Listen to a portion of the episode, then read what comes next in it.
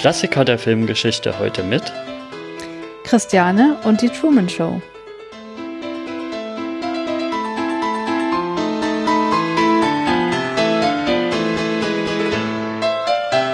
Hallo und herzlich willkommen zu den Klassikern der Filmgeschichte, dem Podcast, in dem wir einmal im Monat über einen Film reden, der 15 Jahre oder älter ist. Und natürlich bin ich Erik auch heute wieder nicht allein, sondern ich habe natürlich meine professionellen Co-PodcasterInnen und dafür rufe ich nach Potsdam. Hallo Becky. Moino. Oh, moino. Sehr schön. Und hallo Christopher. Äh, guten Tag, ich hatte jetzt kurz Angst, dass du meinen Namen vergessen hast. Ja, du warst ja so lange nicht mehr und so, ne? Ja, die ich, Pause, die Pause macht sich bemerkbar. Die Pause macht sich bemerkbar, aber für die Truman Show musste ich zurückkommen. Ja, sehr schön. Und natürlich, hallo Christiane. Hallo Erik, hallo Becky, hallo Christopher. Hallo. Uhu. Ja, Christiane, woher kennt man dich denn so? Was machst du denn so? Und so, woher kennt man dich denn im weiten Internet? Im weiten Internet, äh, tja, da könnte, mich, könnte man mich von mittlerweile vier Podcasts kennen, zum Beispiel Brainflix, der Filmpodcast, bei dem ich auch beteiligt bin, wo wir Filme aus einer psychologischen Perspektive betrachten, oder Randvoll, wo der liebe Christopher ja auch schon zu Gast war, mhm. wo es darum geht, sich über verschiedene Dinge aufzuregen. Oder Audiophil, wo der Christopher unser Kolumnist ist seit neuestem. Podcastpause, ne? Mm, mm. Ja wo es darum geht, dass man sich einfach über Podcasts unterhält, die wir so gehört haben, die wir empfehlen wollen und so weiter. Oder von der Vielzimmerwohnung, wo es um die dissoziative Identitätsstruktur geht. Ja, und wenn man mich davon nicht kennt, dann vielleicht als äh, forschende Psychologin der TU Chemnitz, wo ich auch bei Twitter ein bisschen mich in Wissenschaftskommunikation versuche, wobei das durch die ganzen Podcast-Content-Tweets ein bisschen verdrängt wurde. Ja, und von einer Podcast-Umfrage, ne? Ja, genau. Ja, wie ist da so aktuell der Stand? Bist du dann auch am Einsammeln oder bist du durch? Ich bin noch am Einsammeln. Ich habe jetzt letzte Woche den letzten Schwung an E-Mails rausgeschickt und als ich das letzte Mal geguckt habe, sind wir ganz stark auf die 600 Teil TeilnehmerInnen zugegangen. Das ist ziemlich cool. Fantastisch. Ist eine gute Community einfach. Man muss, mhm. es, man muss es sagen. Sehr schön. Ja. ja, sehr gut. Und dann wollen wir so langsam mal auf das Thema lenken, warum wir heute hier sind, nämlich um über die Truman Show zu reden. Und da gibt es natürlich erstmal die berühmte Einstiegsfrage, warum denn die Truman Show ein Filmklassiker ist, aus filmhistorischer Sicht. Die Frage an dich, Christiane. Ja, Erik, ich weiß nicht, ob ich das so richtig beantworten kann, da ich ja auch bei Brainflix immer sage, dass ich mich nicht wirklich als Filmkritikerin sehe und auch filmtechnisch nicht so unfassbar bewandert bin. Aber ich habe diesen Film ja vorgeschlagen für diesen Podcast, weil ich denke, dass er schon auf irgendeine Art und Weise ein Klassiker ist, auch wenn er noch nicht so alt ist. Aber das äh, Zeitkriterium ist bei euch ja sowieso relativ äh, liberal gewählt, sag ich mal. Mhm. ähm, also ich finde, die Truman Show ist filmhistorisch oder könnte filmhistorisch ein Klassiker sein, weil dort einfach existenzielle Fragen gestellt werden, eventuell beantwortet werden, aber auf jeden Fall angerissen werden. Also einfach universelle Fragen, die sich auch auf das Schaffen von Medien äh, zurückbezieht. Da kommen wir ja sicherlich nachher drauf zu sprechen. Ähm, aber auch weil es im Övre des äh, Jim Carrey eine der wenigen Rollen, Rollen ist, oder naja, so wenige sind es eigentlich mittlerweile gar nicht mehr, aber eine der wenigeren Rollen, die ja einen, einen ernsthafteren Ansatz haben und die mag ich sowieso lieber als seine komödiantischen Rollen. Ja, und weil ich glaube, dass es ein Film ist, der oft tatsächlich auch in der Schule geguckt wird und äh, das macht ja auch irgendwie ein Klassiker aus, dass es so seinen Weg in den Bildungskanon gefunden hat. Mhm. Ja, also was ich als erstes Ding spannend fand, als ich die Second Unit dazu gehört habe, ist, dass der tatsächlich vor der Matrix rauskam und ja doch mit ähnlichen Themen, was so künstlich erschaffene Welten angeht, auch wenn es nicht aus dem Computer kommt, die künstliche Welt, sondern tatsächlich mit Practical Effects quasi gemacht ist. Stimmt. Es ist aber trotzdem eine künstliche Welt. Hm. Das stimmt. Das war irgendwie aber, glaube ich, zu der Zeit auch ein Thema. Also irgendwie so Ende der 90er sind natürlich die beiden Filme, aber ich habe irgendwie das Gefühl, dass das eine Zeit ist, wo das gesellschaftlich total aufkam, sich über sowas Gedanken zu machen. Nicht, dass sich nicht auch schon vor hunderten von Jahren Menschen Gedanken gemacht haben über diese Fragen. Auch dazu werden wir heute sicher im Laufe der Sendung kommen. Aber ich glaube, dass es irgendwie so eine Umbruchszeit ist, auch medientechnisch, wo das einfach eine relevante Frage war, über die sich halt auch Filmschaffende Gedanken gemacht haben. Mhm. Ähm, ja, der Vergleich zur Matrix fand ich spannend. Wir haben ja zufällig The Matrix auch an diesem Wochenende geschaut. Also wir haben Truman und The Matrix hin, innerhalb von einem Tag oder zwei Tagen geschaut. Und ähm, es ist auch spannend, wie die Special Effects bei Matrix um Längen besser sind, auch noch für 2019 Verhältnisse. Das sieht nicht altbacken aus und die Special Effects von Truman, gerade dieser, dieser eine Shot aus der Kuppel heraus, dieser kleine, äh, dieser, dieser eine Übersichtsshot, wie das dann außen aussieht, das sah schon sehr billig aus und da hat man halt wirklich gemerkt, dass es von 1998 und tatsächlich war das auch gerade so die Umbruchszeit, wo ähm, dieser Wechsel kam, wo die ganzen Special Effects Firmen gesagt haben, okay, jetzt machen wir alles mit CGI, jetzt ist quasi die Zeit vorbei, wo wir noch irgendwelche Replika bauen. Und ähm, das war so ein bisschen dieser Fall von, die Firma will dir die neue Technologie verkaufen, damit sie noch mal ein bisschen mehr Geld verlangen können. Und deswegen sieht es im Nachhinein nicht so gut aus. Und die, die Special Effects Leute, die an dem Film beteiligt waren, haben auch gesagt, es wäre besser gewesen, wenn man da ein Replika von dieser Kuppel gebaut hätte, weil es sieht einfach sehr flach und sehr, sehr zweidimensional aus. Also als wäre da so eine Textur drauf geklatscht, was es ja im Grunde auch war.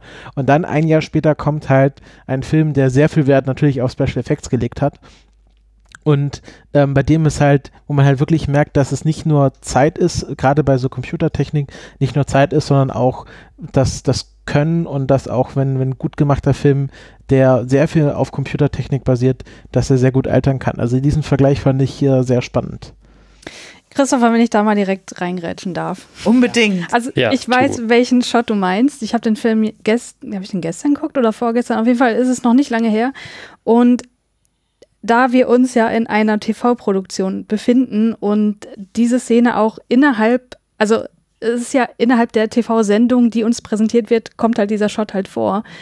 Und deswegen habe ich das dem Film überhaupt nicht übel genommen, dass das scheiße aussah, weil ich dachte, okay, das ist Teil dieser TV-Show und TV-Shows haben nun mal nicht so viel Geld wie, wie, wie Kinofilmproduktion. Und deswegen dachte ich, gut, wenn jetzt, was weiß ich, RTL 2 das Ganze produziert hätte, würde es wahrscheinlich ähnlich aussehen. Weißt du, wie ich meine?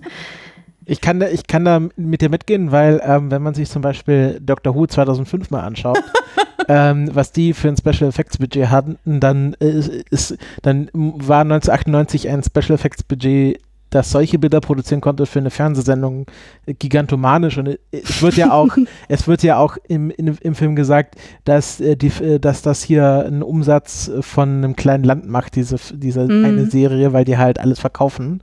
Ähm, äh, sehr spannende In-World-Erklärung, aber äh, kann ich leider nicht so mitgehen, weil in der Serie existiert ja die, also in dem Film existiert ja die Kuppel wirklich. Und wenn die Kuppel wirklich existiert, dann würden sie ja wahrscheinlich auch einen echten Shot von der Kuppel dann in die TV-Sendung einbauen und nicht einen CGI-Shot.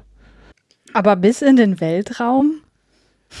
Was weiß ich, wenn die solche Sachen bauen können, können die wahrscheinlich auch bis in den Weltraum mit der Kamera fliegen. Na gut. Ja, aber bei Fernsehserien ist das auch ein bisschen schwierig. Also ich mache gerade aktuell, so mal um so einen kleinen Satz zu bringen, einen Breaking Bad Rewatch und da gibt es auch so einen Effekt, wo also es, es, gibt einen Flugzeugunfall in der Luft quasi und man verfolgt so einen Teddybär am runterfallen und das sieht so eindeutig danach aus, dass es einfach bloß quasi in Google Maps immer weiter reingezoomt ist. Das, der Effekt ist auch sehr schlecht gealtert. Ja, das stimmt. Aber bevor wir uns jetzt in, in Effekten ver, äh, was gibt es da für ein schönes Verb, was mit Effekten zu tun hat, verlaufen, ähm, wollen wir noch mal kurz auf die Inhaltsebene zurückgehen. Äh, und Christiane, hast du vielleicht Lust, kurz zusammenzufassen, was eigentlich passiert in diesem Film? Ja, das kann ich machen. Ähm, also in dem Film Die Truman Show geht es um den gleichnamigen Truman. Der ist der Hauptdarsteller in einer TV-Show, die sich um sein Leben dreht. Also sein Leben ist diese Show. Er wurde quasi von einer TV-Produktionsfirma adoptiert als Baby Und äh, seitdem wird sein Leben von Kameras begleitet. Das Ding ist nur, dass er das als einziger nicht weiß. Und dieser Film dreht sich darum, wie er ja immer mehr wahrnimmt, dass Dinge in seiner Welt einfach nicht stimmen, dass irgendwas merkwürdig ist und wie er sich dann aus dieser TV-Show heraus emanzipiert. Mhm, das ist ein schönes Wort, emanzipiert. Also er, er flieht ja nicht nur, sondern er macht sich auch psychologisch frei. Äh, genau. Äh, natürlich äh, äh, legendäre Einführungsszene, was ja im Grunde, was uns auch verwundert hat beim Schauen, äh, in der ersten Szene des Filmes passiert. Es fällt für Truman ein, Leuch ein, ein äh, Scheinwerfer vom Himmel, auf dem Sirius steht. Und mhm. wir, die Zuschauer, wissen, okay, das ist wahrscheinlich der Leuchtscheinwerfer, der nachts den Stern Sirius äh, erzeugt. Ähm, aber Truman wundert sich und dann merkt man auch, die haben quasi einen Radiosender, aber der wird halt quasi live zu dem passend eingesprochen, wo sie dann sagen, ja, ein Flugzeug, das hatte gerade Teile verloren, hoffentlich wurde niemand verletzt. Und mhm. äh, das ist. Klar ist das in University, also in Truman die erste Szene, aber man sieht natürlich, der Film fängt natürlich ja. ein bisschen weiter davor das ist nicht an. die erste Szene mit einem Interview da mit dem Regisseur, ja, stimmt. das so Cold Open mäßig anfängt, wo er so erklärt, ja, es ist nichts Fake an Truman selbst, auch wenn die Welt nicht so 100% wahr ist. Ich finde es sehr schön, dass ähm, äh, der Regisseur heißt ja Christoph und äh, mhm. wird ja gespielt äh, von Ed Harris ähm, und äh, das ist ja sehr passend, weil der aktuell ja in äh, HBO's Westworld eine große Rolle einnimmt, wo es ja auch um Realität und äh, ge äh, gefälschte Welten und äh, simulierte Welten geht. Zwar auf einer ganz anderen Ebene, aber ich finde es schön, dass das hier quasi diese Verbindung, dass, dass das Thema hier er als Schauspieler wieder mhm. aufgegriffen hat. Es, ich habe auch auf Letterbox schon einige Reviews gelesen von Leuten, die gesagt haben, sie haben das Gefühl, dass Ed Harris seit Truman Show angefangen hat, solche Rollen zu spielen die ganze Zeit. Ja, äh, so, ich finde ja. von seinem schauspielerischen Scope und einfach wie sein Gesicht aussieht, passt er auch da sehr gut auf die Rolle. Mhm. Also man sieht ihm schon irgendwie an, dass er eine Intelligenz hat, eine gewisse Intelligenz, die man sicherlich auch braucht, um so eine ja dann doch komplexe Simulation mhm. aufrechtzuerhalten. Ja, und was mir am Anfang, an der Anfangsszene noch auffällt, ist, dass sie zwar einführt schon mal so ein bisschen, was, was los ist, aber doch noch nicht so ganz konkret wird. Und dass dann eher der große Reveal erst in der Mitte kommt, wie groß jetzt der Scope wirklich ist und wie groß denn diese Kuppel ist und was denn da alles wirklich dahinter steckt mit dem Interview, was dann auch später nochmal kommt. Ja, was dann quasi in der Hälfte des Filmes reingeschnitten ist. Was ich auch wirklich schön fand an der Eröffnungsszene ist, dass er ja direkt in die Kamera spricht, ne? Wo man sich dann fragt, welches Publikum spricht er jetzt eigentlich mhm. an? Spricht er uns an oder spricht er die Leute an, die die Truman Show gucken oder vielleicht sonst noch irgendwen anders? Das fand ich äh, wirklich sehr charmant. Mhm. Ich finde auch, also wenn wir jetzt schon quasi dabei sind, wir haben quasi diese Eröffnungsszene, in der wir ganz klar gemacht kriegen, wir, wir gucken hier gleich eine, eine Sendung. Es folgt ja dann auch nochmal der Vorspann der Sendung sozusagen. Wir, wir folgen dieser Serie. Und dann so die ganze erste Hälfte vom Film sind wir quasi auch wie die Zuschauer in der Truman Show. Also weil wir wirklich tatsächlich ganz viel einfach sehen, wie es auch so in dem Moment ausgestrahlt sein könnte. Und erst dann, wie Erik jetzt sagte, in der Mitte oder nach vielleicht zwei Dritteln des Films, wenn diese, dieses zweite große Interview kommt, wo sich auch, äh, wie heißt die, Susan, äh, nee, Sylvia, wo, wo Sylvia anruft und deshalb dieser tiefsinnige Dialog zwischen den beiden losgeht, äh, dass wir dann erst so richtig anfangen, auch aus der Serienmacher in Perspektive da drauf zu gucken und uns vorher ich will nicht sagen gemein machen mit den Zuschauern der Truman Show, aber schon zu ihnen gemacht werden von dem Film. Das finde ich einen ganz schön geschickten Move, den der Film so von der Erzählstruktur macht, auch in dem, wie wir selber uns als MedienkonsumentInnen reflektieren können beim Gucken des Ganzen. Ich fühle mich beim Gucken der ersten Hälfte auch total gut in Trumans Headspace reinversetzt. Auch wenn man als Zuschauer schon weiß, was da draußen ist, dann, dann bekommt, dann kann man trotzdem die Zweifel, die so langsam aufkommen, sehr gut nachfühlen, finde ich, dass irgendwas komisch ist an der Welt. Irgendwo ist da ein Glitch in der Matrix, um ja mal mit dem Bild zu sprechen. Hm. Und worum geht es jetzt eigentlich in dem Film? ich weiß, das frage ich immer bei den Filmklassikern, weil meistens geht es ja um viele verschiedene Dinge. Aber mich würde schon interessieren, was das Erste wäre, was ihr sagen würdet, um was es geht in dem Film. Wir können ja mal die Runde machen. Christiane, worum geht's?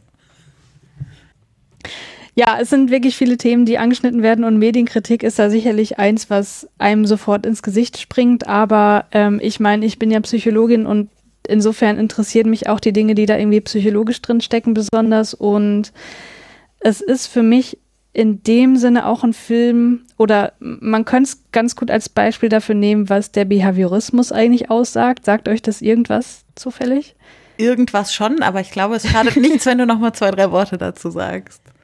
Ja, ähm, also Behaviorismus ist eine Strömung der Psychologie, bei der die Betrachtung innerpsychischer Vorgänge völlig außer Acht gelassen wurde, weil die Vertreter in dieser ähm, Strömung gesagt haben, wir können das sowieso nicht erfassen, was quasi im Kopf der Leute vorgeht und insofern interessiert uns das auch nicht und wir gucken uns einfach nur das beobachtbare Verhalten an.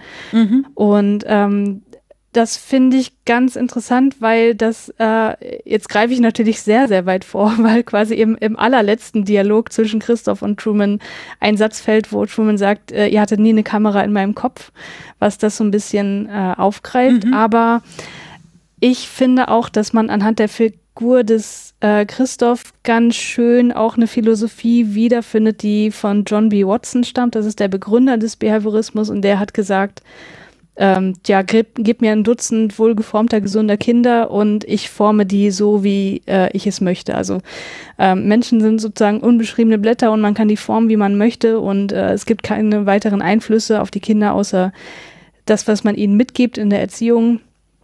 Und das sieht man halt ganz schön, äh, dass das einfach scheitert in diesem Film. Mhm. Darf ich da kurz einhaken, weil ich ja. auch quasi eine psychologische Frage habe an der Stelle. Also in, in deiner Theorie, also oder in der John B. Watson Theorie wäre jetzt ja sozusagen Christoph der, der sagt, ich schaffe, also gebt mir das Baby und ich schaffe euch daraus was auch immer. Äh, genau. Was, also die anderen dürfen sich da ruhig auch danach zu äußern, aber was mich ein bisschen ratlos zurücklässt, ist, die, die Psychologie von Christoph, also was der eigentlich tatsächlich am Ende für Truman empfindet und wie sich das so entwickelt im Laufe des Films. Weil ähm, wenn wir das Ganze irgendwie als eine ich sag mal, platte Medienkritik lesen, dann wäre Christoph sozusagen der Böse in dem Ganzen, der das Ganze irgendwie angeheizt hat, dass wir uns ausbeuten lassen und dass Truman ausgebeutet wird, aber gleichzeitig streichelt er ja irgendwie sein das Bild des schlafenden Truman, ähm, wie er da groß an die Wand projiziert wird und ist ja bis zu Trumans letzter Entscheidung, die Kuppel zu verlassen, überzeugt davon, dass er bleiben wird und er hat ja fast so eine Zärtlichkeit, wenn er an ihn denkt. Also, äh, was würdet, würdet ihr sagen, was da so Christophs Entwicklung diesbezüglich ist im Laufe des Films. Also ich denke schon, dass er sich selbst auch für eine Vaterfigur hält. Eben aufgrund dieser Szenen, die du gerade beschrieben hast, dass wir sehen, dass er eine gewisse Zärtlichkeit äh, auch Truman gegenüber rüberbringt. Vielleicht ist das aber auch seine Art, das Ganze äh, zu relativieren für sich persönlich, weil er vielleicht tief im Kern weiß, dass es falsch ist, aber andererseits hat er sich das vielleicht so sehr schon eingeredet, dass er halt auch selber dran glaubt. Er sagt ja auch ganz am Ende, äh, die Welt draußen hat nichts zu, nichts zu bieten, was wir hier dir nicht auch bieten können. Und das hier ist die heile Welt und hier hast du Frieden und hier wirst du immer das haben, was du benötigst und so weiter. Und das hat ja schon was sehr Liebevolles, aber andererseits sieht er nicht ein, dass das Truman komplett unfrei macht. Hm. Bei der Sache mit dem Vater formt sich ja mir gerade so langsam ein Gedanke. Und zwar, ja, wenn man sich jetzt mal die Figur Truman hernimmt und was, was so in seiner Geschichte los ist, lernen wir ihn ja kennen mit, dass sein Vater gestorben ist. Also sein In-Universe-Vater, nennen wir ihn mal. Mhm. Und, und, er da ja schon quasi auch so ein gewisses Vaterkomplex und da Probleme daher mit sich rumträgt. Und auf der anderen Seite lernen wir halt Christoph schon quasi kennen, so als ja, andere Vaterfigur quasi, die da so von außen das lenkt. Und dann quasi, was ich auch dann in dem Sinne spannend finde, ist, dass er, wenn er merkt, ich krieg das jetzt gerade nicht mehr zusammengehalten. Also Truman ist jetzt gerade schon sehr am Ausbrechen. Bringt ja die Vater, die wirkliche Vaterfigur, den wirklichen, Fa also den, den In-Universe-Vater wieder zurück ins Spiel. Mhm. Und auf der anderen Seite finde ich, habe ich aber auch so ein bisschen das, schon den Gedanken, dass da auch noch mehr dabei ist als, als also hier ja Vatergedanken, sondern dass da auch schon so ein bisschen ja Allmacht, Fantasie und äh, Gottkomplex mit reingeht in die Figur. Mm, da kann ich vielleicht gleich eingrätschen, weil mein Ansatz wäre, worum es in dem Film wirklich geht, wäre, es geht, es ist quasi ein Coming-of-Age-Film. Ohne Jugendliche. Also es ist eine, eine verspätete Pubertät, die da Truman durchläuft, mit so den klassischen Elementen, wo am Anfang, okay, die Eltern haben immer noch recht und können ja auch nichts Falsches sagen und man hinterfragt so die, die, eigenen Grenzen der Welt nicht. Und dann beginnt man so nach draußen zu schauen und was gibt's da noch und man will eigentlich das eigene Heim dringend verlassen und man stellt fest, dass die eigenen Eltern oder die eigenen Bezugspersonen auch nicht unfehlbar sind. Und irgendwann kommt halt dieser Cut, wo quasi Truman, Truman zieht ja im Grunde von zu Hause aus. Äh, und das ist ja äh, zwar eine Sondersituation, aber auch nichts anderes, was, was jede Jugendliche, jeder Jugendliche auch irgendwann mal ähm, in den meisten Fällen macht und äh, sich quasi von den eigenen Eltern abnabelt. Und deswegen würde ich sagen, da steckt auch so eine Coming-of-Age-Geschichte in einem sehr verqueren Rahmen drin. Also wärst du auch hm. bei der Vater ja, wobei ich jetzt einen Begriff äh, anwenden möchte, den ich von Christiane gelernt habe, parasoziale Beziehungen, weil Christoph tritt ja nie mit Truman direkt in Kontakt. Ähm, ich habe mir gerade überlegt, vielleicht wäre es ganz lustig, vielleicht hat er sich mal so als Cameo reingeschrieben, aber wir sehen ihn ja nur, wie er aus dem Mond, wie Gott sozusagen mit, mit Truman ganz am Schluss kommuniziert und davor quasi nur über Mittelsmänner und Mittelsfrauen Truman lenkt. Und das ist fast so ein bisschen äh, immer noch ein bisschen aktiver, aber fast so ein bisschen wie so ein wie der Zuschauer. Also er baut im Grunde auch mehr so eine parasoziale Beziehung zu ihm auf. Er streichelt ja nicht ihn direkt, äh, sondern nur den Bildschirm. Also kann auch nicht mehr machen als nur jeder Zuschauer, der diese Sendung sieht. Und ähm, ich hatte dann noch so ein bisschen den Vergleich zu den Sims. Also äh, Christoph spielt im Grunde eine sehr teure Version von Sims. Mhm. und was würden wir denn machen, wenn unsere Sims versuchen abzuhauen? Klar, wir sperren die im Raum ein und lassen sie ihren eigenen Urin ertrinken oder lassen sie in den Pool steigen und machen die Leiter weg, weil wir halt nicht, weil wir quasi diese Macht wollen. Und das ist ja so ein Ding, dieses, die Sims einsperren und quasi im Pool einsperren, das ist ja nichts, was das Spiel uns vorgibt. Das haben sich sehr viele Menschen parallel zueinander ausgedacht, weil es halt im Spiel geht und irgendwie lustig ist. Ähm, und äh, aber das, ich würde sagen, das ist quasi der gleiche Effekt. Man hat so diese absolute Macht über eine andere Person, mit der man aber nicht direkt interagiert, sei es, weil sie virtuell ist oder weil sie halt eine Figur in einer Fernsehsendung ist. Und äh, dann baut man komische Verhaltensmuster auf, die man in direkten sozialen Beziehungen nicht haben würde, weil sie halt nicht so eine soziale Beziehung ist, sondern eine parasoziale. Ich hoffe, ich verwende den Begriff hier richtig, Christiane. Ja, Para heißt ja einfach nur neben, ne? Also eine, so eine Beziehung, die man neben seinen anderen sozialen Beziehungen halt führt.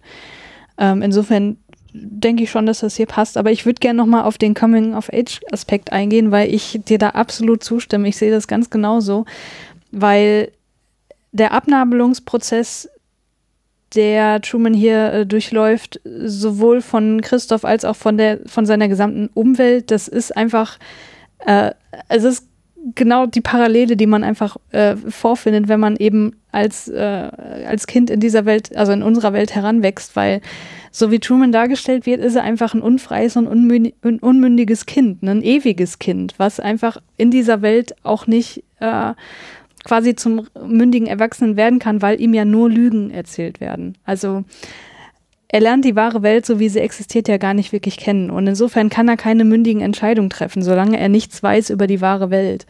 Und äh, das ist eine Sache, die habe ich in einem anderen Film auch noch ähm, sehr stark gesehen. Und das ist Dogtooth von Jorgos Lantimos. Kennt ihr den? Nee, aber den will nee. ich ewig schon sehen. Also da, damit könnte man auch ein gutes Double Feature äh, zusammen mit Truman Show machen, wo einfach dieser Aspekt nochmal auf eine ganz andere Art und Weise äh, dargestellt wird, wie das ist, wenn man mit Lügen aufwächst und wie man als ewiges Kind vor sich hin vegetiert. Mhm. Ja, ich also ich möchte auch noch mal meinen, meine kleineren Ansätze dazu bringen, was du gefragt hast, Becky, was wir denken, worum es mhm. dann im Film wirklich geht. Und ich möchte das in zwei Zitate verpacken. Das eine ist, Have you ever questioned the nature of your reality? Also, was ja schon auch, glaube ich, so aus diesem Westworld-Kontext kommt, oder? Ja, das sagt äh, in, äh, die Figur von ähm, hier Hannibal Lecter. Jetzt habe ich seinen Namen natürlich vergessen. Wisst ihr, wer, ah, ja. wie der Schauspieler heißt? Ja. Anthony Hopkins. Anthony Hopkins, genau. Sagt das, das ist quasi so ein Test in Westworld, um, um zu äh, rauszufinden, ob die Hosts in Westworld, also die Roboter, anfangen, äh, eigene Muster zu entwickeln. Also have you ever questioned the nature of your reality? Und die Roboter müssen natürlich Nein sagen.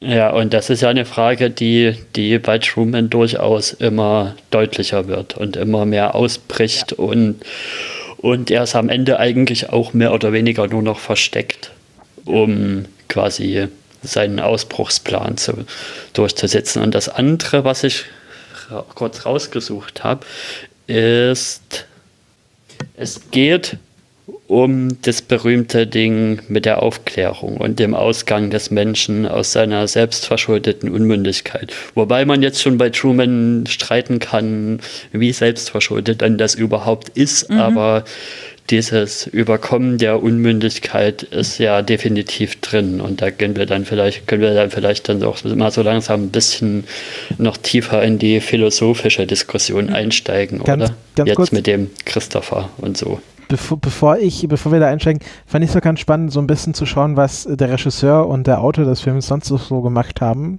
Weil es sind auch Filme, die man kennen mag. Also Peter Weir hat äh, Regie geführt bei dem Film und war auch verantwortlich für der Club der Toten Dichter äh, mit dem anderen großen Comedian, der gerne und tolle ernste Rollen gespielt hat, Robin, Will Robin Williams, ähm, wo es ja auch um Jugend und Erwachsenwerden geht und ganz viel so auch Gemeinschaft und so ähm, und äh, Master and Commander am anderen Ende der Welt äh, im deutschen Untertitel ein Film, wo es um ähm, englische Seefahrer geht, die äh, vor französischen Schiffen weglaufen müssen, ist auch ein sehr toller Film, wenn man so auf so äh, 18. Jahrhundert oder 19. Jahrhundert Seefahrerfilme steht und da geht es auch so ein bisschen ums Erwachsenwerden, weil da geht es irgendwie um diese jungen Matrosen auf dem Schiff, die halt von ihren Mentoren erzogen werden und ähm, äh, wie die halt das Handwerk lernen, auch erwachsen werden. Es zeigt sich ein Muster. Genau. Und der, ähm, der Autor des Films heißt äh, Andrew Nichol und äh, der hat, ähm, Truman war sein zweiter Film, wo er Hauptautor war und davor hat er Gattaca gemacht. Das ist ja ein Film über Genetik wo es um so, ähm, äh, wo quasi alles so in genetisch äh, superior und inferior Klassen eingeteilt wird. Ähm, ich weiß nicht, nicht so, wie da der Bezug zu Truman ist, aber vielleicht kann man so ein bisschen aus dieser behavioristischen Ecke kommen, wo man sagt, okay, der psychologische Aspekt und wie viel Verhalten ist und wie viel Genetik ist oder quasi wie viel man den Menschen anerziehen kann und wie viel er nicht anerziehen kann, da spiegelt sich hier schon wieder. Und was ich ganz lustig finde, er hat auch die Geschichte zu Terminal geschrieben. Kennt ihr den? Das ist auch ein sehr niedlicher Film mit Tom Hanks, mhm. wo, wo Tom Hanks einen Reisenden in New York aus einem Land spielt, was, als er in New York ankommt, äh, im Grunde aufgelöst wird und er ist staatenlos und darf dann auch nicht mehr in die USA einreisen, kann aber auch nicht zurückfliegen und ist jetzt in, im Terminal quasi im, vom JFK-Flughafen gefangen und muss dann mehrere Wochen überleben, basiert auf einer wahren Geschichte und ist auch so ein bisschen dieser Ausbruch aus einer sehr restriktiven Welt, beziehungsweise sich einrichten in dieser Welt ähm, und auch so soziale Beziehungen in äh, unvorhergesehenen Welten aufbauen, fand ich sehr schön und ähm, ja, dann hat er noch äh, Lord of War gemacht. Ich glaube, das hat jetzt nicht so viel mit dem Thema hm. zu tun, finde ich aber auch einen sehr schönen Film hm. mit einem Nicolas Cage dabei. Ja, man muss ja jetzt auch nicht jeden Film irgendwie von dem von dem Schau äh, na, Autor. Regisseur oder Autor, ja, die müssen ja nicht alle irgendwie was miteinander zu tun haben, inhaltlich. Nee, aber wenn man welche findet, die was miteinander zu tun haben, dann zeigt sich doch da ein bestimmtes Ja. Bild. Ich würde gerne äh, Eriks Aufforderung folgen und äh, in, die, in die Philosophie einsteigen. Uh, und zwar mache ich jetzt mal die, äh, wie sagt man, Teufels äh, Advocate. Ich bin, ja- also wir, es fiel ja jetzt schon öfter sowas wie Truman äh, kriegt ja gar nicht die wahre Welt zu sehen und äh, es ging um Realität in dem, was wir alle so erzählt haben und so. Und ähm, die Frage ist ja, die auch Christoph in der Mitte des Films ja sehr eindeutig aufwirft in dem Dialog mit, äh, ich will sie mal Susan nennen, mit Sylvia. Ähm, die Frage, was ist eigentlich real an oder realer an der Welt, die wir so um uns haben? Also er sagt ja, wir akzeptieren die Realität der Welt um uns herum als Realität. Warum ist es für Truman was anderes? Also sollte es für ihn was anderes sein, die Welt um ihn herum als Realität wahrzunehmen? Und er, äh, Christoph sagt auch, the world in that you are living is the sick place. Also so nach dem Motto, warum muss ich hinnehmen, dass eine Realität so schlecht ist, wenn ich doch eine bessere mir erschaffen kann um mich rum. Ich, ich will jetzt gar nicht sagen, dass ich dem allem zustimme, was er sagt, aber ich finde, äh, er hat durchaus einen Punkt, der ja auch das Nachdenken über diesen Film und die ganze Auseinandersetzung mit Realität in dem Film so spannend macht, oder? Jein. Also, äh, mein erster Gedanke war, na, also Christoph hat Unrecht, oder den ersten Gedanken, glaube ich, den jeder hat, Christoph hat Unrecht, weil in der wahren Welt wird man ja nicht von einem Regisseur gelenkt und man kann frei entscheiden. Und dann kommt halt quasi diese zweite Ebene, die halt wahrscheinlich dann auch jeder hat nach zehn Minuten, so nach dem Motto, naja, aber wir werden ja schon gelenkt von Werbung und von Politikern und äh, viele, es gibt viele Leute, die in der Diktatur leben und wenn man jetzt mal nur von dem amerikanischen Kontext ausgeht, also es gibt auch in der realen Welt in Anführungsstrichen sehr viele Leute, die sehr unfrei agieren und denen es wahrscheinlich in dieser Truman-Welt besser gehen würde. Ähm, aber dann muss ich natürlich auch sagen, check your privileges, Christoph. Du bist nicht der, der da drin leben muss. Und wenn Truman es wüsste oder wie es am Ende rausstellt, er hat, also er entscheidet sich ja freiwillig quasi in diese Welt nach draußen zu gehen, weil er, weil er halt den, hat halt diesen Schuss gefasst. Alles, was mich da draußen erwartet, kann nur besser sein, als weiterhin quasi in dieser sehr beschränkten Welt zu leben. Und ähm, das ist quasi dieser, diese freie Entscheidung, wo ich quasi den Knackpunkt ansetzen würde und da quasi Christophs Argumentation aushebeln würde, wo wir sagen, ja, auch draußen ist man in bestimmten Bereichen sehr unfrei, aber man hat immer die freie Entscheidung und hat immer die Möglichkeit, die eigene Lebenswelt zu reflektieren. Und die hatte Truman nie. Und auch wenn quasi das von Geburt an ist und Truman nichts anderes kennt, macht das quasi moralisch Christophs Argumentation nicht besser, weil selbst wenn Truman das nicht weiß, ist es immer noch ein Unrecht. Das ist genauso wie man sich für äh, Gleichberechtigung in Ländern einsetzt, wo Frauen oder wo Menschen nicht wissen, dass sie gleichberechtigt sein sollten, macht es trotzdem nicht äh, ungerechter, dass sie ungleichberechtigt sind. Und das, wo ich sagen würde, dass das quasi Christophs Argumentation aushebelt. Ja, ich würde auch hinterfragen, wie positiv denn diese Welt wirklich ist. Denn was passiert denn in der Welt? Also in der Welt passiert ja auch nicht nur Sachen, die ich jetzt wirklich als positiv für, für das Subjekt Human in seiner Entwicklung sehen würde. Also zum Beispiel mit den willkürlichen Eingreifen, was, was, was er ja schon immer hat, um auch eine gute Show zu liefern, denke ich mal zum Teil auch. Da passiert dann sowas wie, ja, der Vater stirbt, weil da jetzt so eine willkürliche Gottesfigur sagt, ja, der Vater muss jetzt sterben und so. Und genauso das mit der, mit der Freundin, die er da kennenlernt oder wo sich da was anbahnt und wo dann auch der unwillkürliche Gott eingreift, äh, der willkürliche Gott eingreift und sagt, nee, nee, nee, nee, nee, so ist es aber jetzt nicht gedacht und hier seinen freien Wille kriegst du jetzt nicht. Es ist im Grunde fast schon äh, was, was Biblisches. Also, es, also, also diese christliche Lesart liegt da schon sehr nahe, weil wir haben halt hier den Garten Eden und am Schluss verlässt der Mensch halt den Garten Eden und hat halt quasi so diesen Sündenfall. Und es hat ja schon so ein bisschen was, äh, so Truman musste sterben, damit quasi er sich frei entscheiden konnte. Also sind sehr viele christliche Elemente. Ich habe die Wikipedia tatsächlich of all places hat eine, eine Analyse eines mormonischen Filmkritiker verlinkt, was ich ein bisschen absurd fand, aber der meinte dann auch so, na ja, und das kann man ja auch im Namen Christoph erkennen, weil es ja quasi getauscht ist auf Christ, also der Antichrist und ähm, ich hätte es eher Christ of gelesen. Genau. Also Christ von. Aber ich finde, Weiche von mir. Aber ich, ich will jetzt auch gar nicht zu theologisch werden. Ähm, aber ich fand, ich finde halt diese, diese christliche Ebene mit äh, Garten Eden und man verlässt den Garten Eden und was draußen ist, ist theoretisch schlechter und nicht so idyllisch aber trotzdem besser, weil man sich halt frei dafür entscheidet. Und ich glaube aber nicht, dass es quasi, also ich kann mir nicht vorstellen, also ich kann mir vorstellen, dass es bewusst so ist, aber es ist halt einfach, weil diese Geschichte von freie Entscheidung über Idylle so universell in der menschlichen Geschichte ist, dass sie in so vielen Geschichten vorkommt, dass sie sich auch bei Truman wiederfindet. Ähm, und das finde ich so spannend. Also es ist quasi so, ein, so eine Art Monomythos. Stille. ist immer so schwer, nach der Theologie mit einem anderen Thema weiterzumachen. Ähm, ja, was, was, was, was ich halt jetzt nochmal so aus, aus so einer, aus so einer, wie soll ich sagen, modernen kritischen Sicht finde, also es ist natürlich auch das Problem, er sagt, das ist so viel besser, aber ist es so viel besser für Truman? Also stellen wir uns mal vor, zum Beispiel, Truman wäre schwul oder Truman wäre trans. Also das sind ja Sachen, die man auch schwer wegerziehen kann oder gar nicht wegerziehen kann. Und äh, so wie diese Welt aussah, gab es dort nur weiße, heterosexuelle, heterosexuelle Menschen. Äh, und äh, was wäre, also was, Truman wäre ja totunglücklich, äh, also auf eine andere Weise totunglücklich, wenn er auf einmal schwul ist und entdeckt, dass er schwul ist und dann die Serie halt, die Kunde, die komplette Welt sich gegen ihn verschwört und ihm das halt ausreden will, äh, was ja schwerwiegende psychologische Konsequenzen haben kann.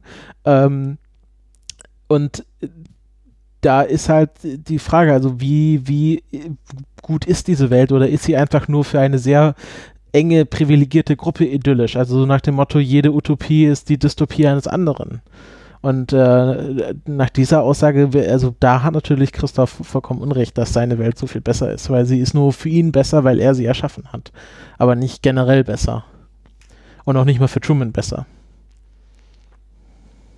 Also wenn wir uns angucken, wie Sea Haven so aussieht, ne, das ist ja alles ziemlich 50er Jahre mäßig. Und auch wenn wir uns beispielsweise angucken, wie dort die Werbung gestaltet ist, wie in welchem Krankenschwesternkostüm seine Frau so rumläuft. Also ich finde, die ganze Stadt schreit einfach Traditionalismus und Konservatismus. Mhm. Oh ja. Und insofern ist ein Ausbrechen aus Sea Haven halt so progressiv auf so vielen verschiedenen Ebenen. Ähm, ich habe es jetzt leider aufgrund der technischen Probleme nicht richtig mitbekommen, was, also wie genau dein Wortlaut war, aber es ging ja äh, darum, dass quasi jemand, der transsexuell ist oder der, der homosexuell ist ähm, oder auf andere Arten und Weisen divers in dieser Stadt möglicherweise ja mindestens anecken würde, äh, möglicherweise mhm. schlimmere Probleme hätte. Ähm, dass das natürlich nochmal eine ganz andere Art von ja Konservatismus sprengen wäre und äh, ja, genau. Was ich auch spannend finde, ähm, das ist nämlich, glaube ich, auch so ähm, ein Thema dieser Zeit, also nicht nur dieses, was ist real und in welcher Welt leben wir eigentlich, weil ähm, äh, es gab ja auch diesen Film, wo, glaube ich, auch Laura Linney mitgespielt hat, Eve und the Letzte Gentleman, falls ihr den kennt ähm, wo es darum geht, dass eine Familie in den 50ern in einen Bunker geht und erst in den 90ern wieder auftaucht und dann der Sohn rausgeschickt wird und sich halt verhält wie ein Gentleman aus den 50ern in den 90ern. Ähm, und dieser, ich glaube, dieser Traditionalismusbruch, weil ich glaube, in den 80ern waren das, waren die 50er Jahre total beliebt, sieht man ja auch an Truman, äh, Schwachsinn, an Back to the Future und so, da war das irgendwie noch so der Sehnsuchtsort in der Geschichte, also was heute im Grunde die 80er Jahre sind. Ähm, und dann in den 90ern fand halt dieser Bruch mit den 50er oder 60er Jahren statt. Und ähm, es wurden diese ganzen Klischees genommen und aufgebrochen. Und ich glaube auch, dass hier bewusst quasi mit dieser 50er Jahre Welt endgültig gebrochen wird. Also dass das als etwas Schlechtes, etwas Negatives dargestellt wird.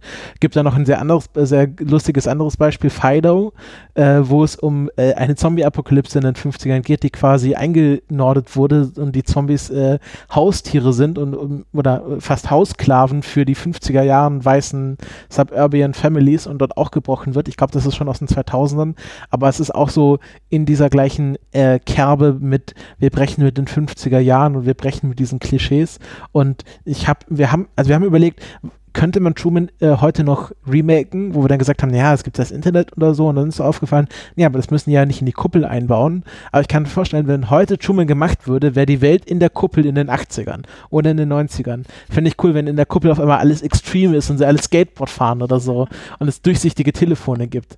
Also fände ich, ich spannend. Ich habe gerade einen sehr, sehr weirden Querbezug im Kopf. Und zwar, also die, die Welt ist ja geschaffen, als Truman geboren wurde, quasi. Mhm. Da, da ist ja diese Blase aufgegangen mit, mit Trumans Geburt, seitdem besteht das ja. ja. Und da wird quasi so eine, wenn man es mal aus, aus Christophs Sicht als Utopie sehen will, wird da so eine Blase an Utopie aufgemacht und außenrum entwickelt sich die Welt weiter und in der Utopie, die vielleicht zu der Zeit, wo sie geschaffen wurde, ja, State of the Art war vielleicht gewissermaßen und auch, ja, vielleicht die neuesten Autos und, und ja, die besten Technologien und irgendwie sonst was ist und dann bleibt da aber irgendwie gewissermaßen die Zeit stehen und der weirde Querfortbezug, der mir da einfällt, ist eigentlich, das, das riecht mir irgendwie sehr nach DDR. Da wird so eine, so eine Utopie aufgemacht, die wird komplett von außen abgeschottet und dann dann wird sich das alles schöner geredet, als es ist und es entwickelt sich nichts mehr weiter und der Trabi, der wird als das heiße neue Ding eingeführt und dann nie wieder weiterentwickelt, weil ja, das ist ja jetzt unsere Utopie, was wollen wir denn noch? Darf ich dazu kurz ja, was sagen? Also generell ja. zur Gestaltung dieser Welt, weil das habe ich mich nämlich während des Guckens auch gefragt. Also ich finde ja, so wie die Welt gestaltet ist, wenn man das 50er-Jahres-Setting komplett konsistent hätte durchziehen wollen, wäre das wesentlich intelligenter gewesen, weil wir sehen ja im Reisebüro zum Beispiel, dass die Frau auch einen Computer hat. Mhm. Also es ist ja irgendwie so ein komisches Mischmasch, wo mhm. trotzdem so von der Optik her das 50er-Jahres-Setting irgendwie dominiert, finde ich. Ja. Und ich finde, dadurch, dass es sozusagen durch den Computer der Frau und dadurch, dass in der Schule gewisse Dinge gelehrt werden, dass es natürlich auch eine Welt außerhalb Seahaven gibt und so weiter, dass es eigentlich nicht besonders clever war von Christoph, dass er so das Hintertürchen offen gelassen hat, ähm, was natürlich jetzt also nicht besonders clever, aber noch perfider gewesen wäre, wenn man äh, Truman sozusagen gar nicht gesagt hätte, es gibt überhaupt eine Welt außerhalb und du kannst sie irgendwie erreichen. So. Hm. Also ja, wisst ihr, was ich meine? Ähm, also dadurch hätte man das ganze Problem, in Anführungsstrichen, dass er da rebelliert und überhaupt auf den Gedanken kommt, da gibt's noch was anderes, viel besser hätte eindämmen ja. können. Ähm, und das, da schließt sich eben eine Frage an und die finde ich auch absolut zentral für diesen Film wenn man sich jetzt vorstellt, man wäre Truman und man wäre in dieser Stadt aufgewachsen und man nimmt das, was dort so vor sich geht, als gegeben an. Also auch, dass die Leute eben genauso agieren, wie sie es halt tun und so mhm. weiter und dass die Welt einfach so aussieht. Wie kann er dann überhaupt auf den Gedanken kommen, dass irgendwas nicht stimmt? Wenn das doch das erste Mal ist, dass so ein, so ein komischer äh, Scheinwerfer vom Himmel fällt, wie kann er wissen, dass das was Komisches ist? Hm. Wisst ihr, was ich meine? Ja, wobei da, das, da akzeptiert er ja auch die Erklärung noch. Also meine Interpretation wäre, dass er den runtergefallenen Scheinwerfer eigentlich erst in der Rückschau als etwas Komisches bewertet, nämlich ab dem Moment, wo ihm Sylvia sagt, äh, dass da irgendwie was falsch läuft, dass es alles nicht real ist. Sie hat ja irgendwie nur eine ganz kurze Zeit, wo sie ihm das sagen kann, bevor sie mit dem Auto am Strand abgeholt wird. Mhm. Ähm, aber dass das sozusagen über die emotionale Beziehung, die er zu ihr spürt in dem Moment, die haben sich gerade geküsst und sie sagt ihm, hey, wir müssen hier weg, das ist alles nicht wahr. Also ja, es ist immer noch sehr viel Erkenntnis in sehr kurzer Zeit so, aber es ich würde sich immerhin über die emotionale Beziehung erklären lassen. Ich würde ich da noch kurz einhaken, ja. also weil das ist genau wieder so ein Fall, was Christ, was du Christiane gerade angesprochen hast mit dem ja, warum gibt er dem überhaupt diese Brotkrümel? Warum lässt er den Vater hm. überhaupt sagen, ja, wir fahren jetzt nach Fidschi? Hm. Was, Na, was in Truman erstmal den Gedanken ins Kopf pflanzt, so Inception-mäßig, ah, Fidschi und und das mit dieser emotionalen Verbindung der aufkeimenden Romantik. Aber Fidschi war doch die, die quasi die äh, das stand ja nicht im Drehbuch, sondern Fidschi ist ja was, was der Schauspieler in dem Moment gesagt hat, als äh, wir ziehen jetzt nach äh, äh, Fidschi. Also es war so das erste Land, was ihm eingefallen ist, weil er wahrscheinlich Aber glaubst Werbung du nicht, dass, dass, glaubst du nicht, dass gerade in der Szene ähm, Christoph genauso auf dem Ohr war wie in der Szene da mit dem Vater, wo, wo er dann quasi diesem Kumpel da gewisse Satzsätze in den Mund sagt, also in den Mund legt mit dem, ja, ich habe nie zu dir gelogen und sowas. Ja, ich glaube schon, dass, dass gerade bei so einer Szene Christoph voll involviert ist und alles steuert, was da gesagt wird. Aber das wusste er ja in dem Moment noch nicht, dass das so eine wichtige Szene werden würde. Und bei der später mit Marlon, mit dem Freund, da schreiben sie ja quasi das ganze Drehbuch auf diese Szene hin, wohingegen die Szene mit Sylvia ja eine ist, die einfach passiert. Ja, es ist halt ein blinder Fleck in seinem, in seinem genau. Aufspannungssystem, wo er dann sagen, nicht wirklich die Dominoeffekte im Hinterkopf genau. hat, die das auslösen können. Er hält sich für zu mächtig. Er glaubt gar nicht, dass das ein Problem sein könnte und deshalb beschäftigt er sich nicht damit, alle Schlupflöcher zuzumachen Plus, ich hätte noch ein zweites Argument, warum er es nicht tut. Es soll ja für die Zuschauenden auch immer noch ein irgendwie reales Leben darstellen. Also die müssen sich ja mit Truman irgendwie noch identifizieren können. Und natürlich gibt es irgendwie Fernsehserien in ganz anderen Welten, wo wir uns auch mit Charakteren identifizieren können. Aber bei Truman geht es ja darum, dass Truman so ein bisschen der Jedermann ist. Also dass er wirklich das Leben lebt, was wir alle leben könnten. Und äh, dass es deshalb auch gewisse Dinge in diesem Leben geben muss, die vielleicht ein bisschen zu kritischen Situationen führen können, bei denen er aber denkt, das haben wir alles voll im Griff, weil er eben so überzeugt davon ist. Ja, ich würde euch mal eine Frage stellen nee, nee, wollen. Ich würde gerne noch mal seht. kurz eingreifen. Okay, dann greift es mal ein. Äh, weil ähm, ihr geht, äh, das ist hier, äh, geht das ganz falsch an. Truman weiß. Hallo, nicht falsch, anders. Äh, naja, ähm, ihr, ihr, geht davon aus, dass äh, ganz kurz, kurze Umfrage. Wann glaubt ihr, dass Truman weiß, dass er nicht in einer echten Welt lebt, also dass er in so einer Fantasiewelt lebt. Weil ich sage nämlich. Nee, lass uns erstmal antworten. Achso, ja. doch mal ein paar Sekunden zum Nachdenken. Ach, Mist.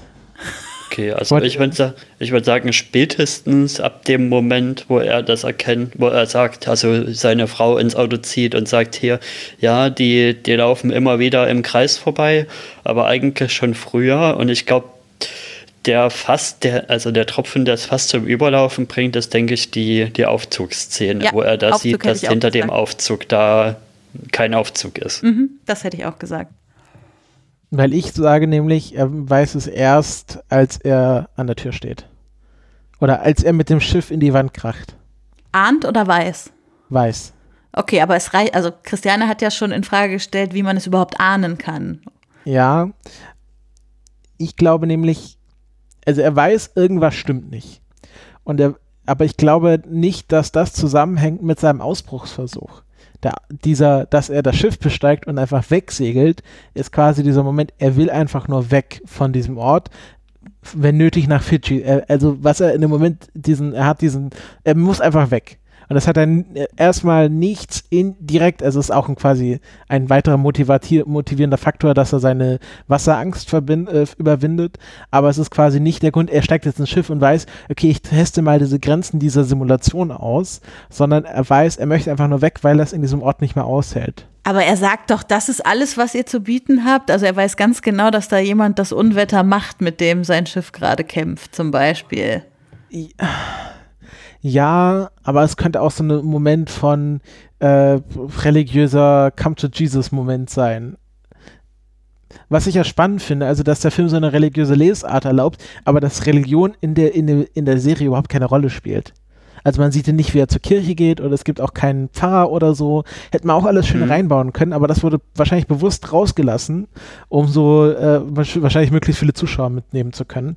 Ähm, aber oder um nicht so viele religiöse Lesarten zu triggern. Ja, und aber was.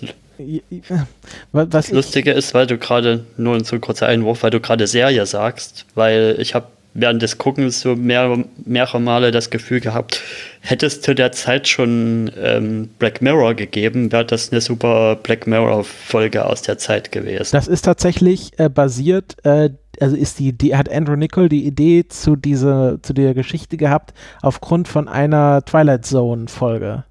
Ähm, was ja im Grunde okay. so der Urvater von Black Mirror ist, also aus den 50er Jahren.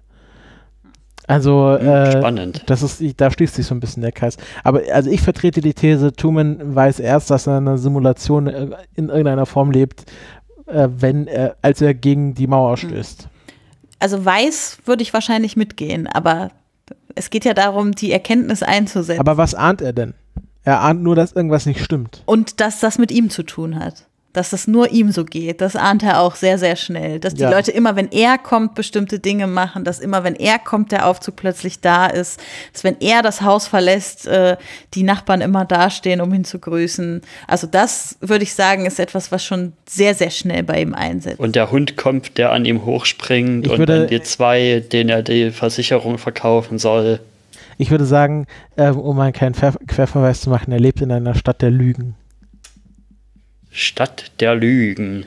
Oh ja, ein, ein sehr schönes Hörspiel übrigens. Verlinken wir in den Shownotes. Ähm, jetzt, ich würde gerne den Sprung zu. Aber, ja, so, aber Christopher. Ja. Ja, ich bin da völlig bei dir. Er lebt natürlich in einer Stadt der Lügen. Aber woher weiß er, dass es Lügen sind?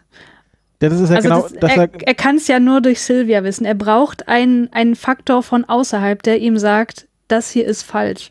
Weil wenn er, wenn man das durchziehen würde und er würde einfach in dieser Welt leben und würde das als gegeben ansehen, dann würde er, könnte er niemals verstehen, dass etwas komisch ist. Weil genauso sind wir doch auch aufgewachsen.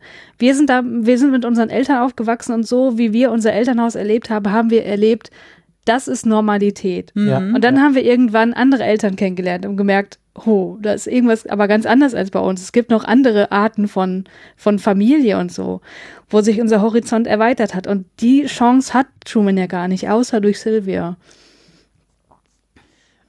Ja, und äh, das, also deine These bestärkt sich ja dadurch, dass ja quasi zeitlich dieser Ausbruchsversuch genau dann kommt, als als ja, als ähm, nee, Moment. Ich muss nochmal anders ansetzen. Ich habe mich gerade umentschieden. es ist, glaube ich, einfach so dieses äh, Momentum von äh, der Tropfen, der das fast zum Überlaufen gebracht hat. Also wir sehen ja auch in den Flashbacks, es gab immer Momente, wo irgendwas komisch war und wo irgendwas nicht nach der Norm gelaufen ist und das hat der Truman wahrscheinlich alles irgendwie wahrgenommen, aber nicht so aktiv registriert und irgendwann hat dieses stetige Tropfen war dann irgendwann fast voll und irgendwann hat er halt gemerkt, okay, jetzt äh, irgendwas ist da falsch. Und dazu kommt, und ich glaube, dieser äh, Trieb von der Insel wegzugehen, ich glaube, der wäre auch entstanden, wenn quasi alles immer perfekt gelaufen wäre, weil und da könnte man vielleicht sagen, heute ist es halt wieder so ein naturalistisches oder so ein anti-behavioristisches Argument. Der Mensch hat einfach diesen Trieb, quasi hinter den Horizont zu schauen. Also was ist da mhm. hinten? Sonst wären wir quasi immer noch irgendwo in Afrika auf den Bäumen. Und ich glaube, das ist quasi vielleicht auch das Argument, das der Film machen will, dass der Mensch immer quasi schauen will, was ist da hinterm Horizont. Ja, ich würde auch, ich würde auch sagen, dass sie nicht unbedingt der erste aus Einfluss von außen ist, den er mitbekommt, vielleicht der größte bis dahin, aber man sieht ja schon in dem, in dem Interview-Zusammenschnitt zwischendrin auch so Szenen, wo Leute sich bewusst versucht haben, auf Set zu schleichen.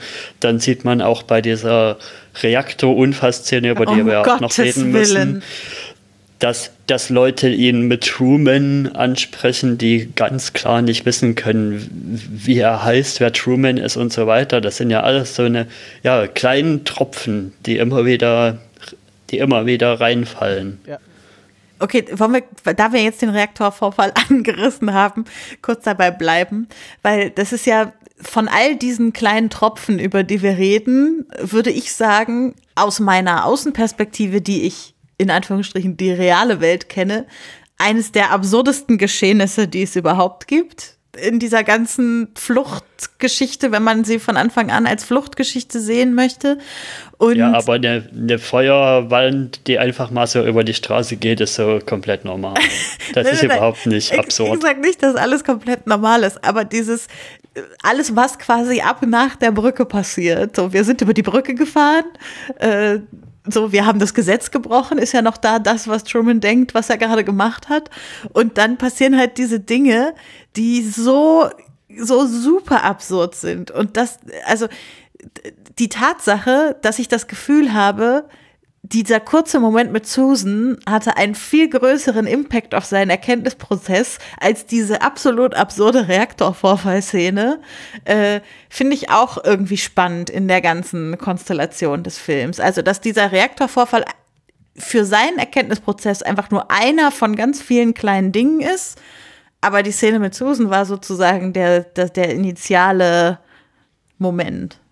Es, naja, es ist ja auch so, dass bei, beim Reaktorunfall weiß, äh, kann man ja jetzt auch gar nicht einschätzen, wie real das jetzt ist, weil man da keinen Bezug zu hat. Das ist einfach nur sehr abgespaced und wahrscheinlich so irreal, dass man das gar nicht, dass man da gar nicht mehr mit connected. Aber bei Susan hat er so eine soziale Komponente, was für ihn viel einordnenbar ist und deswegen hat das einen größeren Impact. Aber stellt euch mal vor, diese Schauspieler sitzen da seit 10.000 noch was Tagen die ganze Zeit als Backup für wenn Truman über die Brücke läuft. Naja, Stellt euch das mal vor, 10.000 noch was Tagen. Nee, nee, äh, wir haben ja auch bei der, bei der, die, die Reiseagentin sitzt ja auch nicht seit 10.000 Tagen in ihrem Reisebüro, sondern die muss ja erstmal durch die Maske und hat ja noch ihr, ihr Maskenlätzchen an, das sie erst abziehen muss, weil sie ja noch nie ans Set kommen musste. Ja, ja. Aber ich meine, diese, da ist ja Kostüm und so, das kriegst du ja nicht in zwei Sekunden angezogen. Also ich finde das schon, Es gibt übrigens zeigt das ein, Gigantomanische. eine, eine Deleted Scene aus dieser Fluchtszene, wo Truman in das Set kracht, was sie gerade für Fidschi bauen. Beziehungsweise, ich glaube, ich weiß gar nicht, ob sie es gedreht haben, sind mehr so. so. Deleted Scenes aus dem Drehbuch, die sie quasi nicht mit ins finale Drehbuch dann reingenommen haben. Da gibt es einen Absatz Ach, zu in okay. der Wikipedia. Ähm, genau, da gibt es zum Beispiel eine, wo, wo er bei dem Fluchtversuch aus Versehen ins Fidschi-Set gekracht wäre, weil die Szene dann nahegelegt hätte, dass sie das Drehbuch so weiterschreiben wollen, dass er dann irgendwann nach Fidschi fahren darf, um Naja, zu gucken, sie- ob Das mit dem Fidschi, das mit dem Fidschi-Set, gut, dass er das sagt, weil das ist wirklich tatsächlich eine Frage, die ich mir beim Schauen gestellt habe. Also in dem Sinne, sie sagen ihm ja, nee, das geht jetzt nicht. Also der früheste Flug ist in einem Monat und so weiter und so weiter. Und da war für mich immer die Frage so, hm, wollen die das tatsächlich so machen, dass sie dann so ein Fidschi-Set bauen und ihn dann quasi da, da hinschicken, vielleicht in dem Flugzeug, wo, wo quasi keine, keine Fenster sind, sondern die Fenster quasi außen durch Bildschirme zeigen, was außen ist und so und dann das so als neu in der elften Staffel Truman Show. Truman geht nach Fidschi.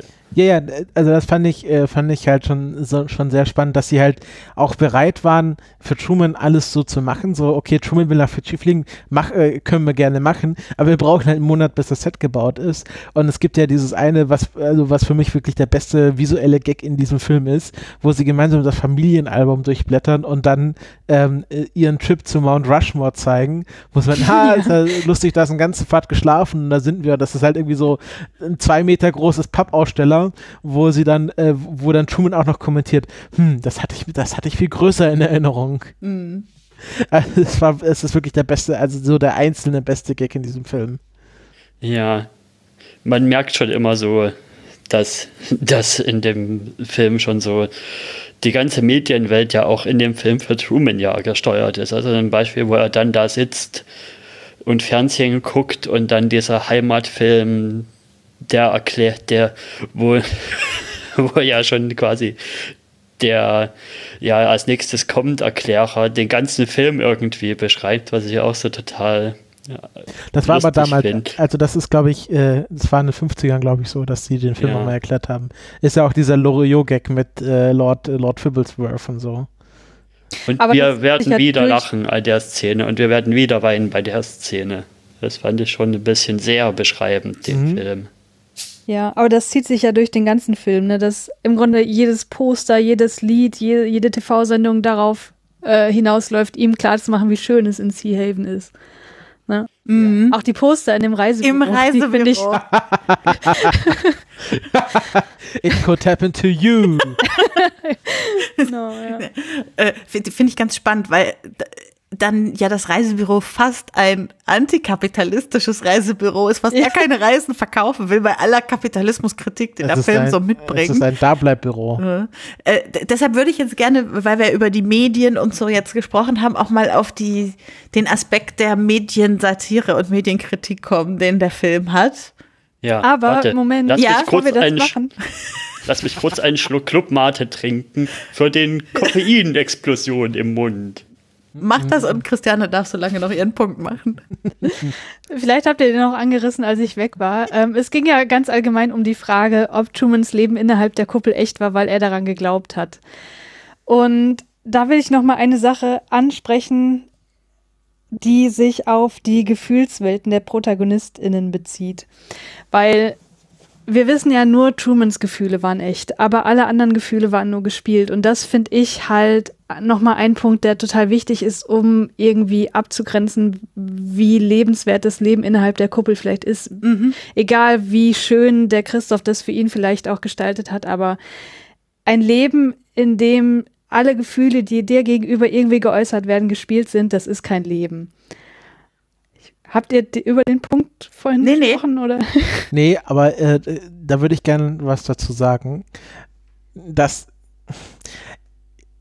das Problem ist, wenn, ne, nehmen wir mal den Fall an, diese Kuppel würde quasi, Truman stirbt irgendwann mit 90 in dieser TV-Sendung ähm, und er hätte quasi nie herausgefunden, dass das alles gefaked ist, würde es dann nur für Truman, würde es eine Rolle spielen, ob die Emotionen echt waren oder nicht, wenn er es nie gemerkt hat?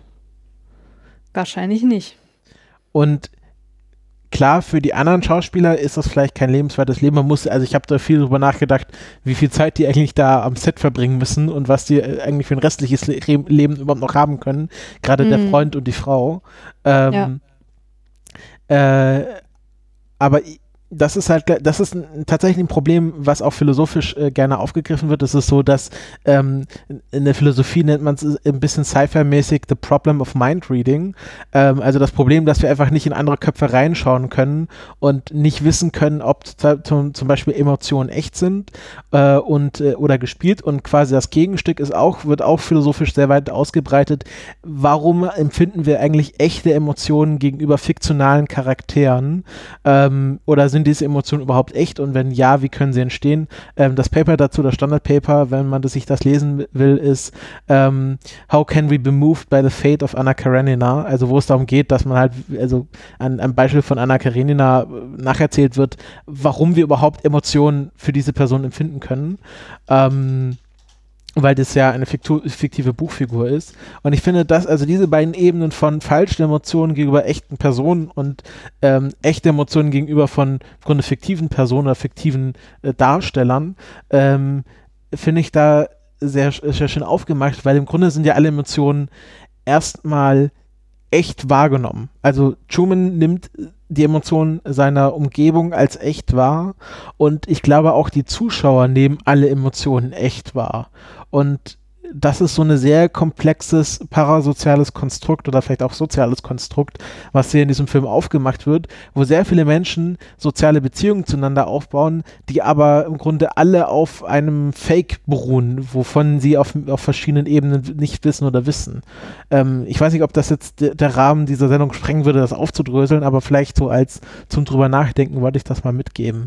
Hm. Ich würde eigentlich zum drüber nachdenken, deine Frage nochmal bisschen in eine andere Richtung framen wollen, und zwar in Richtung Freiheit oder Gefangenschaft. Und zwar, ja, wie frei ist Truman denn da überhaupt in dieser Welt? Wie frei individuell und in seiner Handlungs Handlungsspielraum oder ist er nicht eigentlich ein totaler Gefangener von seiner Umwelt?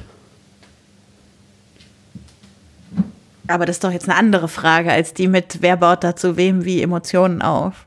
Hm, aber, na, na, Christopher hat ja angefangen mit Qualität und so. Und ja, ob sein Leben Qualität hätte, ah ja, okay. obwohl er das nicht wusste. Und Qualität des Lebens bedeutet für mich ja auch Freiheit. Und Gefangenschaft ist eben gerade nicht Qualität des Lebens. Ja, das ist aber quasi jetzt die Außenansicht. und ich argumentiere aus der Innenansicht von Truman heraus. Ähm, ich würde natürlich auch sagen, so von als also als ich Person, die draufschaue und nicht Truman bin. Und die Menschenrechte kennt. Und die Menschenrechte kennt, ist der Frage, ob Truman davon weiß. Ähm, vermutlich nicht. Vermutlich nicht. Ähm, ist das natürlich eine zutiefst unmoralische Situation und es muss hier sehr viel Suspension of Disbelief stattfinden, dass wir überhaupt akzeptieren, dass überhaupt so eine TV-Sendung stattfinden darf und über so einen so langen Zeitraum. Ähm, naja, aber die kamen ja auch zu, zu, zu, zu, zu Zeiten raus, wie auch in, in Second Unit so angesprochen wurde, wo dann die ersten Reality-Formate auch wirklich so ins Fernsehen gedrängt waren. Was jetzt die Truman ja, Show gut, innerhalb der Sendung, die ist doch in den 60er Jahren oder so innerhalb, gestartet. Innerhalb des Films, oder? Also, also der, der, der Film, ja, Film wann kam raus. der Film raus? Der Film 98. kam 98, aber die Truman Show selber muss ja schon seit den ja. 50er, 60er Jahren laufen.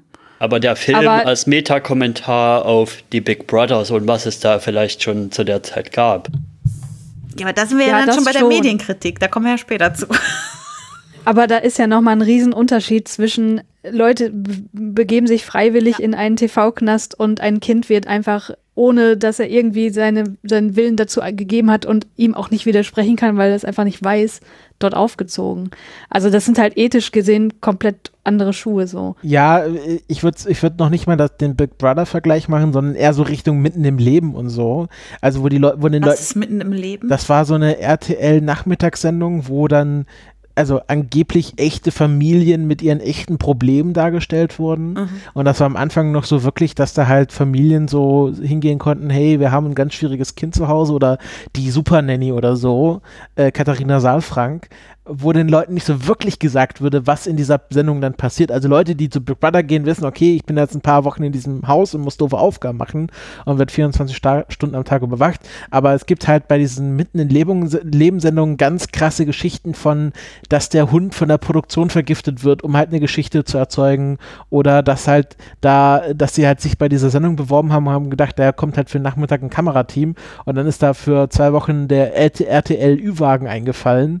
Ähm, also ich glaube, so in die Richtung könnte man es eher vergleichen, dass halt Fernsehen wirklich auf Kosten von Menschenleben gemacht wird, also nicht im Sinne von Mord oder Totschlag, sondern halt von wir, wir bilden dein Leben in der Realität ab und die Leute da so halb freiwillig zustimmen, aber auch nicht wirklich gesagt bekommen, was sie dann machen und im Grunde auch gar nicht mündig zustimmen könnten. Also ich glaube, da ist der Vergleich schon besser als bei Big Brother, wo es halt sehr offen ist, was bei Big Brother dann auch tatsächlich passiert. Ja, aber nichtsdestotrotz ja. ist es ja schon so, dass ich davon ausgehen würde, eine Sendung wie diese Truman Show in Serie würde nicht erlaubt werden in unserer Welt. Hm. Dementsprechend ist es extrem überspitzt, das, ja. was wir ja, in unserer Medienwelt ja, haben. Es ist halt, wie, wie, wie schon mit der, mit der Black Mirror ähm, Analogie natürlich auch schon so ein bisschen andeuten wollte, dass es so ein typisches ist, ja, man nimmt die aktuelle Gegebenheit, halt hier mit den Reality-TV-Shows und Scripted Reality und was es da alles schon zu der Zeit gab, denkt das in die Zukunft, dreht das auf 11.000 und und macht hier noch und da noch ein paar Einschnitte in Menschenrechte und so weiter und dann kommt man bei so einem Film raus. Ja, aber das Spannende finde ich an der Stelle die Tatsache, dass es so überspitzt ist und trotzdem stattfindet in der Filmwelt, ist ja gar nicht unbedingt dass es nicht erlaubt werden würde bei uns, sondern dass die ZuschauerInnen es alle so geil finden. Also, dass die also das ist ja wahrscheinlich auch das, wo die, die Medienkritik des Films am allermeisten ansetzt, nämlich wir erleben ja ab und zu auch Szenen aus den Wohnzimmern oder Badezimmern der Zuschauenden der Truman Show und wie die irgendwie mitgehen und mitfiebern. Und ich finde es halt so, so also fast interessanter, mir die psychologisch anzugucken als Truman selber, weil die halt einerseits irgendwie mitfiebern und wollen, dass er es aus der Sendung rausschafft und didede und dass äh, die gerne gehabt hätten, dass er mit Sylvia zusammenkommt und was weiß ich nicht alles, aber gleichzeitig natürlich die absoluten Nutznießer des ganzen Systems sind, was diese Show da bietet, die sich den ganzen Tag mit nichts anderem beschäftigen und die quasi ihr Leben nach dieser Sendung ausrichten teilweise. Die sich da in einer Kneipe treffen und Wetten abschließen. Ja, und diese quasi sich, also sie sind quasi beteiligt an der Ausbeutung des Menschen Truman. Da da sehe ich so ein bisschen Parallelen, ach, ich weiß nicht, wie das heißt, äh, Christiane, das Experiment, wo, wo man gesagt bekommt, dreh mal den Strom höher und man macht das, obwohl der Mensch äh, Mhm. quert, war das das Milton-Experiment oder wie war das? Milgram. Milgram. Das Mhm. ist so ein bisschen eine Abwandlung davon, also die, die Leute, die Leute haben sich ja, also wir müssen uns klar werden, die Sendung läuft seit 30 Jahren kontinuierlich. Die Leute haben sich mittlerweile daran so ein bisschen gewöhnt. Wahrscheinlich sind alle Diskussionen seit 20 Jahren schon alle geführt über diese Sendung und äh, nur noch die letzten halten da quasi, also es gibt immer noch Opposition, aber es ist nicht mehr so weit verbreitet wie wahrscheinlich Wissen wir überhaupt nicht. Wissen wir nichts drüber, ob es Ja, jemals diese aber Opposition gegeben hat. Nur jetzt quasi von den Zuschauenden. Die haben sich alle an die Sendung gewöhnt, das ist so wie die Lindenstraße für sie. Und dadurch, Das dass ist so wie das Dschungelcamp. Genau. Und dadurch, dass ihnen halt das 30, Sa- 30 Jahre lang auch implizit dadurch gesagt wurde, dadurch, dass die Sendung einfach weiter existieren durfte, das ist in Ordnung. Ihr dürft euch das ohne moralische Bedenken anschauen, weil wenn es im Fernsehen läuft, ist es ja irgendwie durch gewisse Stationen gegangen. Also es ist quasi jetzt auch nochmal so der letzte Moment, wo diese heile Fernsehwelt ausgenutzt werden konnte, was ja heute auch nicht mehr so ist, dass man weiß, okay, es läuft im Fernsehen, also müssen da mindestens schon 20 Leute ihr Ja dazu gegeben haben, dass das stattfinden darf. Und es ist nicht wie bei YouTube, wo jeder was hochladen kann. Und dadurch, glaube ich, ist auch bei den Leuten so dieser Disconnect von sagen, das ist aber trotzdem ein echter Mensch, der dort äh, sein, sein Leben lebt vor der Kamera, sondern sagen, naja, es ist halt eine Fernsehsendung und die ist halt ein bisschen speziell und aber ich behandle das halt jetzt wie jede andere Fernsehsendung und wenn bei Game of Thrones der Drache stirbt, dann schalte ich halt danach auf äh, äh, ran NFL oder so. Also Der was Drache stirbt. Entschuldigung. einer, äh, also, ja, unter anderem, es passiert noch mehr in der Sendung. Ähm, dann ist, glaube ich, so quasi dieses äh, Milgram-Experimentmäßige von jemand sagt dir, es ist in Ordnung über 30 Jahre lang und dann machst du das, obwohl du eigentlich, wenn du diese Situation ohne diese implizite Zustimmung von einer Autorität TM ähm, erleben würdest, dann würdest du wahrscheinlich komplett anders drauf sehen. Und ich glaube, deswegen ist auch diese Zuschauerschaft einerseits sehr verbunden mit Truman, auf der anderen Seite möchte sie aber auch im Grunde, dass diese Sendung endet, dadurch, dass Truman halt flieht. Und auf der dritten Ebene ist es wie bei den Wachleuten ihnen dann auch im Schluss endlich egal, weil sie dann sagen, ah, okay, die Sendung ist vorbei, dann schalten wir jetzt halt einfach um. Ja, also psychologisch gesehen ist das einfach ein klassischer Fall von aufgelöster kognitiver Dissonanz. Also die Leute, die das irgendwann mal angefangen haben zu gucken, die haben wahrscheinlich schon irgendwie eine kognitive Dissonanz erfahren. Das bedeutet, dass man eben etwas tut, was nicht mit den eigenen moralischen Grundsätzen vereinbar ist eigentlich. Also die gucken was, wo sie wissen, okay, das verstößt irgendwie gegen Menschenrechte und deswegen, weil ich es trotzdem gucken will, muss ich mir eine Rechtfertigung zurechtlegen und die kann natürlich heißen, ich bilde mir ein, das ist durch 20 Instanzen gegangen und das ist ethisch irgendwie abgesegnet worden und so schlimm ist das alles gar nicht. Deswegen gucke ich das jetzt guten Gewissens in Anführungsstrichen. Und deswegen ist, glaube ich, auch das der Fall, dass die sich am Ende so freuen, dass er frei ist, weil sie wissen, okay, jetzt muss ich bin ich nicht mehr in dem Spannungsfeld. Jetzt wird es quasi von mir genommen, diese kognitive Dissonanz. Ich muss mich nicht mehr dafür rechtfertigen, dass ich hier was gucke, was eigentlich menschenverachtend ist. Jetzt gehöre ich Und zu den ich glaub- Guten, weil ich wollte auch, dass er Genau. geht. Genau, genau. Ja, und ich finde, man kann das auch so ein bisschen, ja, es ist nicht so sehr weit hergeholt, finde ich. Also, wenn man sich mal anguckt, bei den, bei den Soaps, also bei diesen wöchentlichen Soaps, die da zum Beispiel auf RTL laufen mit GZSZ, da habe ich schon auch Interviews von, von Schauspielenden aus den Serien gehört, die da gesagt haben, hm, vielleicht können nicht mehr alle unserer Zuschauenden das so klar trennen noch, weil die so investiert sind in die Serie und in die Figuren, dass sie eben die Figuren von den Schauspielern nicht mehr trennen können. Und dann die Schauspieler auf der Straße nach einer Scheidung zum Beispiel in der Serie offen angehen, ja, warum hast du dich jetzt von ihr geschieden? Das ist, was bist du denn für einer? Das, das, diese Trennung da nicht mehr klappt bei, bei vielen Leuten, die sich da zu sehr in die Serie investieren. Das ist ja, äh, gab es auch einen ganz lustigen Fall bei Akte X, wo mal der Schauspieler von so einer Überfallrekonstruktion dann der, bei der Polizei abgeliefert wurde, weil er ist doch der, der Einbrecher der das quasi bei Akte X nachgestellt hat. Oh Mann. Äh, Akte XY, äh, hier Aktenzeichen, nicht Akte X, Aktezeichen umgelöst. Also ihr versteht, was ich meine. Ja. Die Aliens schuld. Nein, nein. Ich war jetzt auch zuerst bei Scully und Ja, ja. aber okay. Aber, aber ja, das ist ja ein ganz häufiges Phänomen. Das ist ja, wo wir wieder bei Game of Thrones sind, wo die Schauspielerin von Cersei dann auf Conventions irgendwie äh, die Leute sich nicht getraut haben, sie anzusprechen, weil sie ja in der Serie so böse ist, aber ja in Wirklichkeit eine ganz normale Person ist. Also äh, das ist immer wieder bei parasozialen Beziehungen. Aber findet ihr, also um jetzt vielleicht auch ein bisschen in eine Bewertung des Films zu kommen, äh, während ich finde, dass die ganze philosophische Ebene irgendwie sehr ähm, sowohl auf offensichtlichen als auch auf schwer zu findenden Ebenen sehr spannend eingewoben ist in den Film, finde ich, dass diese Medienkritik, Mediensatire, Kapitalismuskritik einfach ein bisschen platt ist. Also ich finde nicht, dass der Film jemals die Zuschauenden wirklich in die Verantwortung nimmt. Also weder uns als Zuschauende der Zuschauenden noch die Zuschauenden in der in der in der Truman Show. Also die Truman Show Zuschauer, das ist wirklich kompliziert. Ähm, aber ihr wisst schon, was ich meine. So, also ich finde halt, das ist so, also ja, äh, natürlich äh, werden alle, die diesen Film gucken, kritisieren, was die Truman Show macht. Aber ob deshalb es klappt, Schlüsse auf unseren Medienkonsum und Medien, die wir irgendwie angucken, zu ziehen, ich, ich weiß nicht, ob das so funktioniert mit der Satire bei Medien, weil man immer sagen kann, ja, aber Dschungelcamp kriegen ja die Leute Geld dafür und das ist quasi ihr Beruf, dort zu sein und so, das sind alles Sachen, die man halt nicht zu 100 Prozent vergleichen kann mit der Truman Show, weshalb dieses kritische Moment mir da irgendwie ein bisschen zu kurz kommt in dem Film. Aber seht ihr das anders?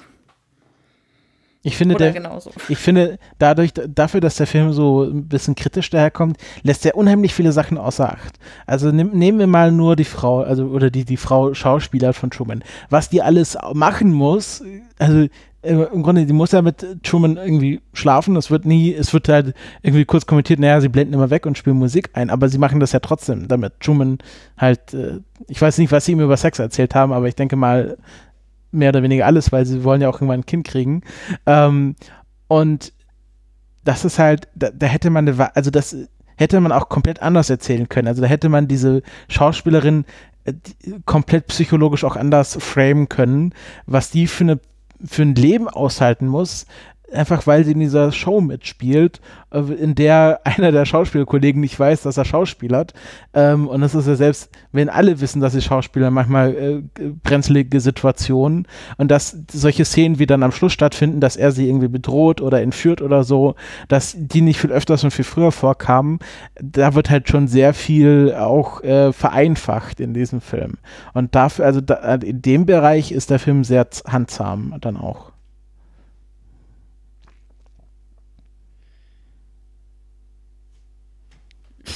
Ist Christiane noch da? Ja, ich bin auch da. Ich weiß nur gerade nicht, was ich dazu sagen soll. Das sind auch bei mir so dann so zum Teil so Szenen, wo dann auf der Ebene für mich als Zuschauer, der da den Film schaut, der da verkauft, dem da verkauft werden soll, da ist jemand in der Welt, die künstlich erschaffen ist und der kauft die, dass ich das nicht mehr zum Teil kaufen kann, weil das sind so Szenen drin, die schon sehr irgendwie komisch wirken. Halt mit dem zum Beispiel, wo er da wo sie da wieder zu Hause sind von der Polizei und dann kommt erstmal dieser soll eigentlich ein Monolog gemacht werden, der auch aus serientechnischer Sicht, also aus episodentechnischer Sicht für die Serie da wahrscheinlich sehr gut Sinn machen würde, was aber total durch dieses Native Advertising von diesem Mokoko-Café kaputt gemacht wird. Wo ja auch Truman dann so total verwirrt wird und sagt, ja, was redest du? Was soll das jetzt? Und was schließt du jetzt daraus? Also für mich, ich finde die Szenen mit der Frau, die, die haben zum Teil, ja, die sind zum Teil irgendwie problematisch und komisch im Sinne von, ja, kriegt es jetzt mit oder kriegt es jetzt nicht mit? Wird jetzt, auf welcher Ebene wird es gerade gemacht? Und ja. Hm. Also auch. Da, da, droht die Immersion am ehesten zu brechen. Also versteht mich auch nicht falsch. Ich finde das wirklich einen guten Film und ich hatte sehr viel Spaß auch in. Also ich habe ihn das letzte Mal, glaube ich, so mit 14 oder so geguckt und halt jetzt dank dieses Podcasts mal wieder. Und ich bin mir sicher, dass ich jetzt auch sehr viel mehr darin sehen konnte als mit 14. Ähm, ich, ich finde halt nur, dass er vielleicht einen Hauch zu viel versucht. Also weil er eben so viel philosophische große Fragen anreißt und das finde ich ziemlich gut. Also das merkt man ja schon daran, wie lange wir uns jetzt schon über diese verschiedenen philosophischen Fragen unterhalten und dabei fast mehr über unsere Sicht auf die Welt geredet haben als über den Film so.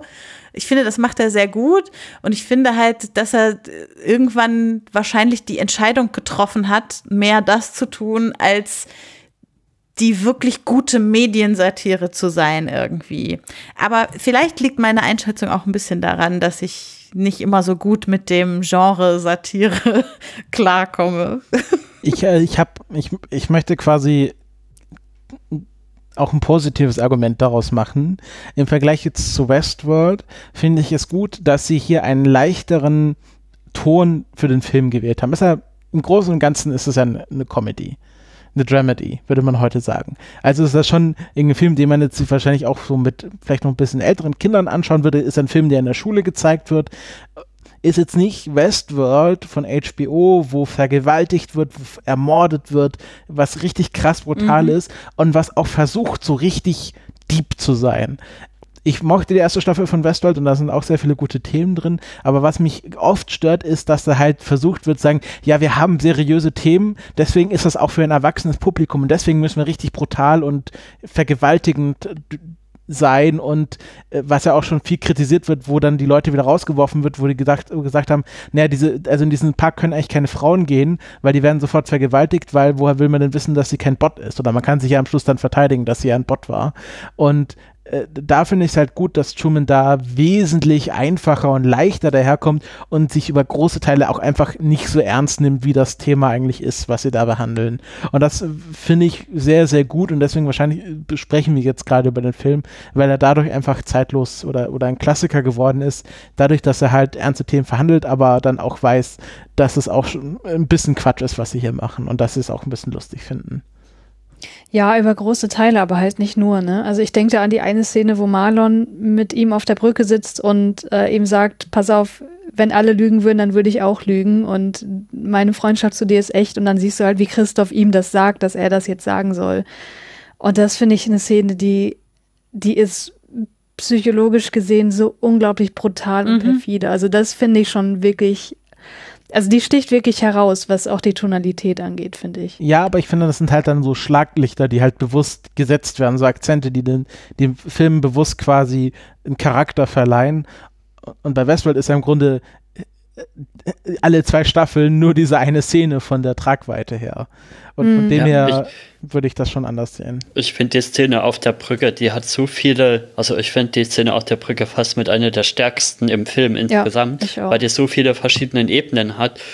Und schon alleine zum Beispiel die Ebene dem Zuschauenden des Films zu sagen, ja, das ist ja übrigens das, was passiert, wenn, wenn ihr in Filmen so in so traurigen Momenten, wie ihr da eigentlich mit Musik und mit Schnitt und sowas und mit Kameraeinstellungen, wie ihr da eigentlich dahin manipuliert werdet, überhaupt diese Emotionen spüren zu können.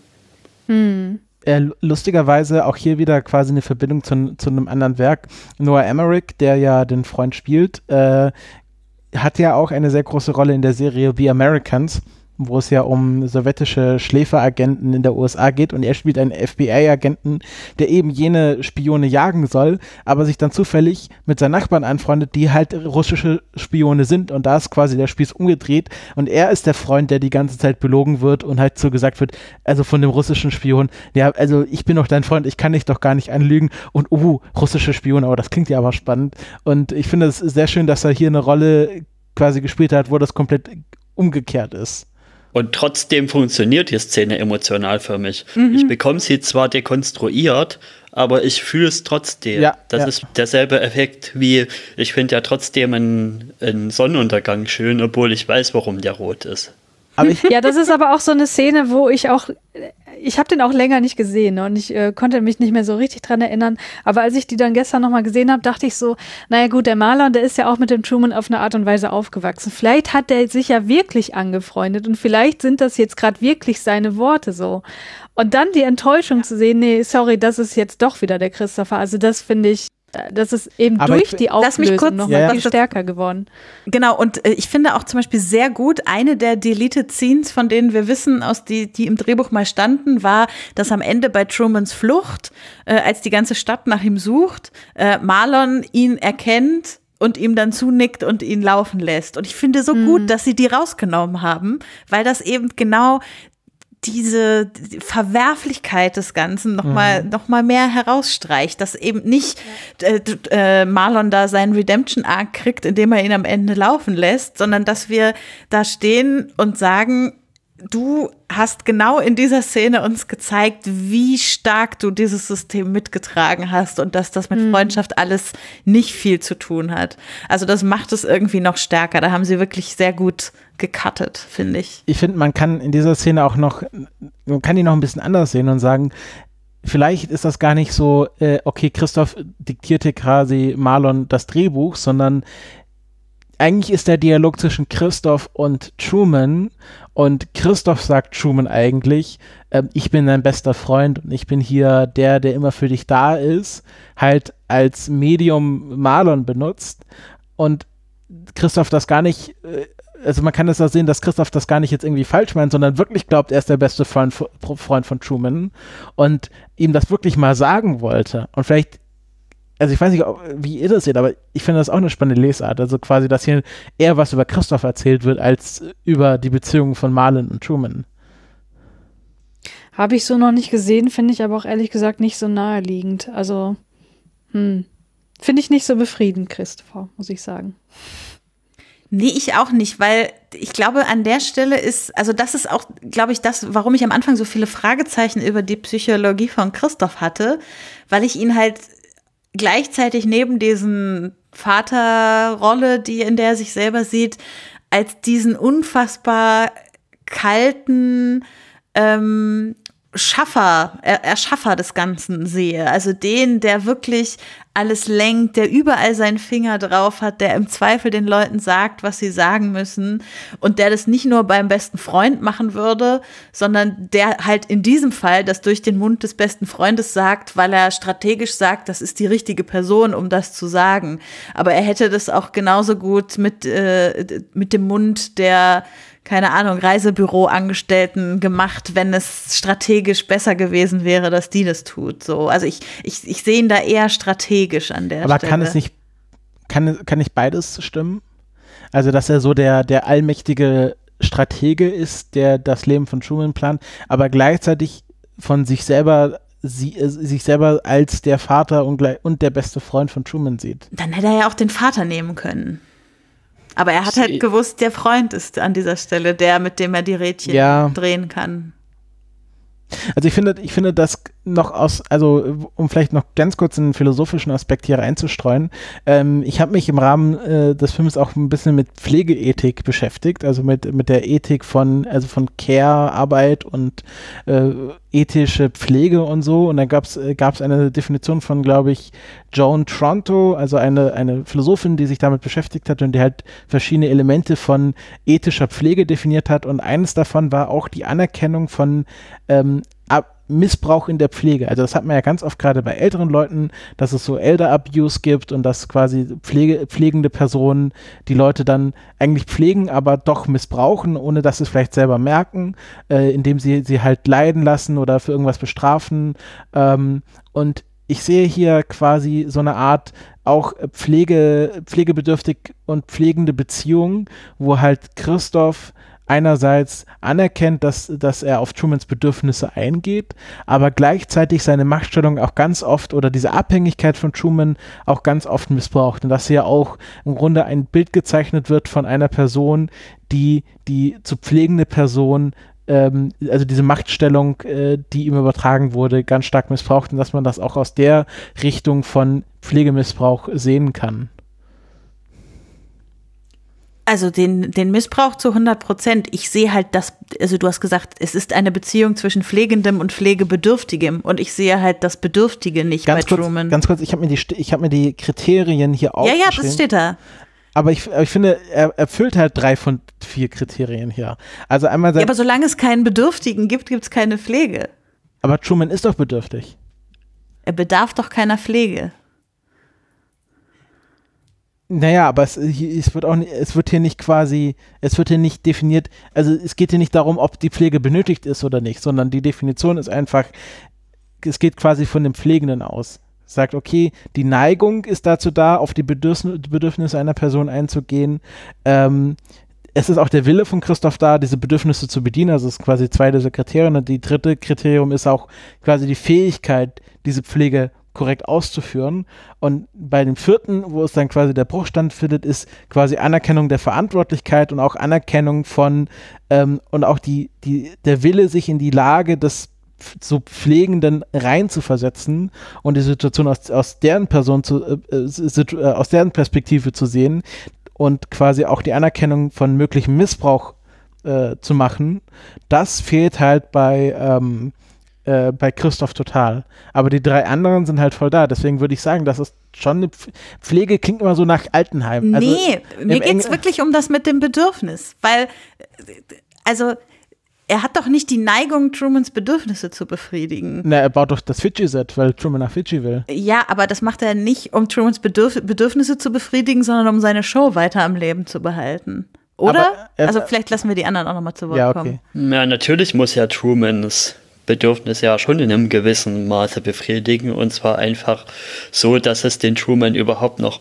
weiter gibt, dass er weiter ja, lebensfähig ist in dieser Umwelt und ja, weiter so funktionieren kann, dass es ein, eine gute Show quasi gibt. Genau, aber das wäre für mich was anderes als eine Neigung. Ja, aber äh, dann würde er ihn ja am Ende nicht äh, den, den Wellen überlassen. Ne? Also für ihn ist die Show halt an erster Stelle und dann kommt Truman. Ah, ja, hm, es, es gibt ja, und also da, wenn, wir, wenn wir quasi diese Pflegeanalogie weitertreiben, es gibt ja auch Pflegende, die ihre also der Verantwortung übergebenen Person sterben lassen, aus dem Wunsch quasi äh, diese Macht auszuüben. Also diese Todesengel kennt man ja, mhm. also Pfleger, die ja, ja. die Leute aktiv umbringen, weil sie glauben, damit sie was Gutes tun. Und einerseits sagt er natürlich, klar, hier, the show must go on und äh, sie können noch nicht in der, Sterb in der Sendung sterben lassen. Dann sagt er, doch, er wurde da auch in der Sendung geboren und warum denn nicht?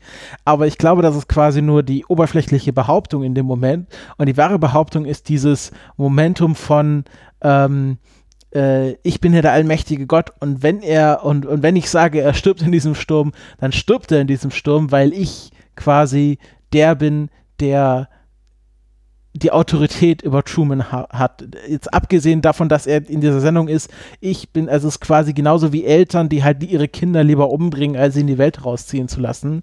Also da finde ich, dass da dieses, dieses Pflegeelement doch noch reinspielt, halt auf eine sehr ähm, abusive Weise.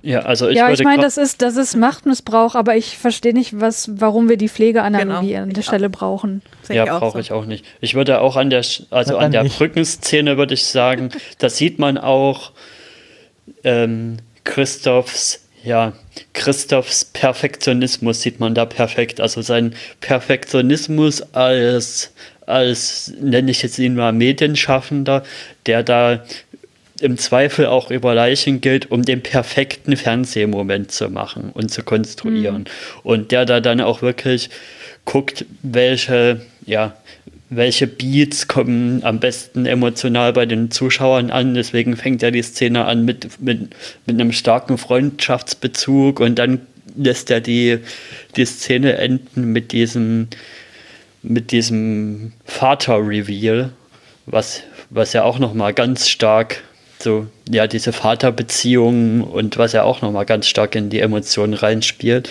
Also er, er schafft da so ein, er versucht, denke ich, da schon perfekte Fernsehmomente zu schaffen und und Truman ist, wie du gesagt hast, Christian, denke ich auch eben erstmal zweitrangig. Und das mit dem am Ende dann, wo er sagt, ja, lass den Sturm noch heftiger sein. Da denke ich wirklich, er wäre da über Trumans Leiche gegangen, einfach nur um der Serie nochmal.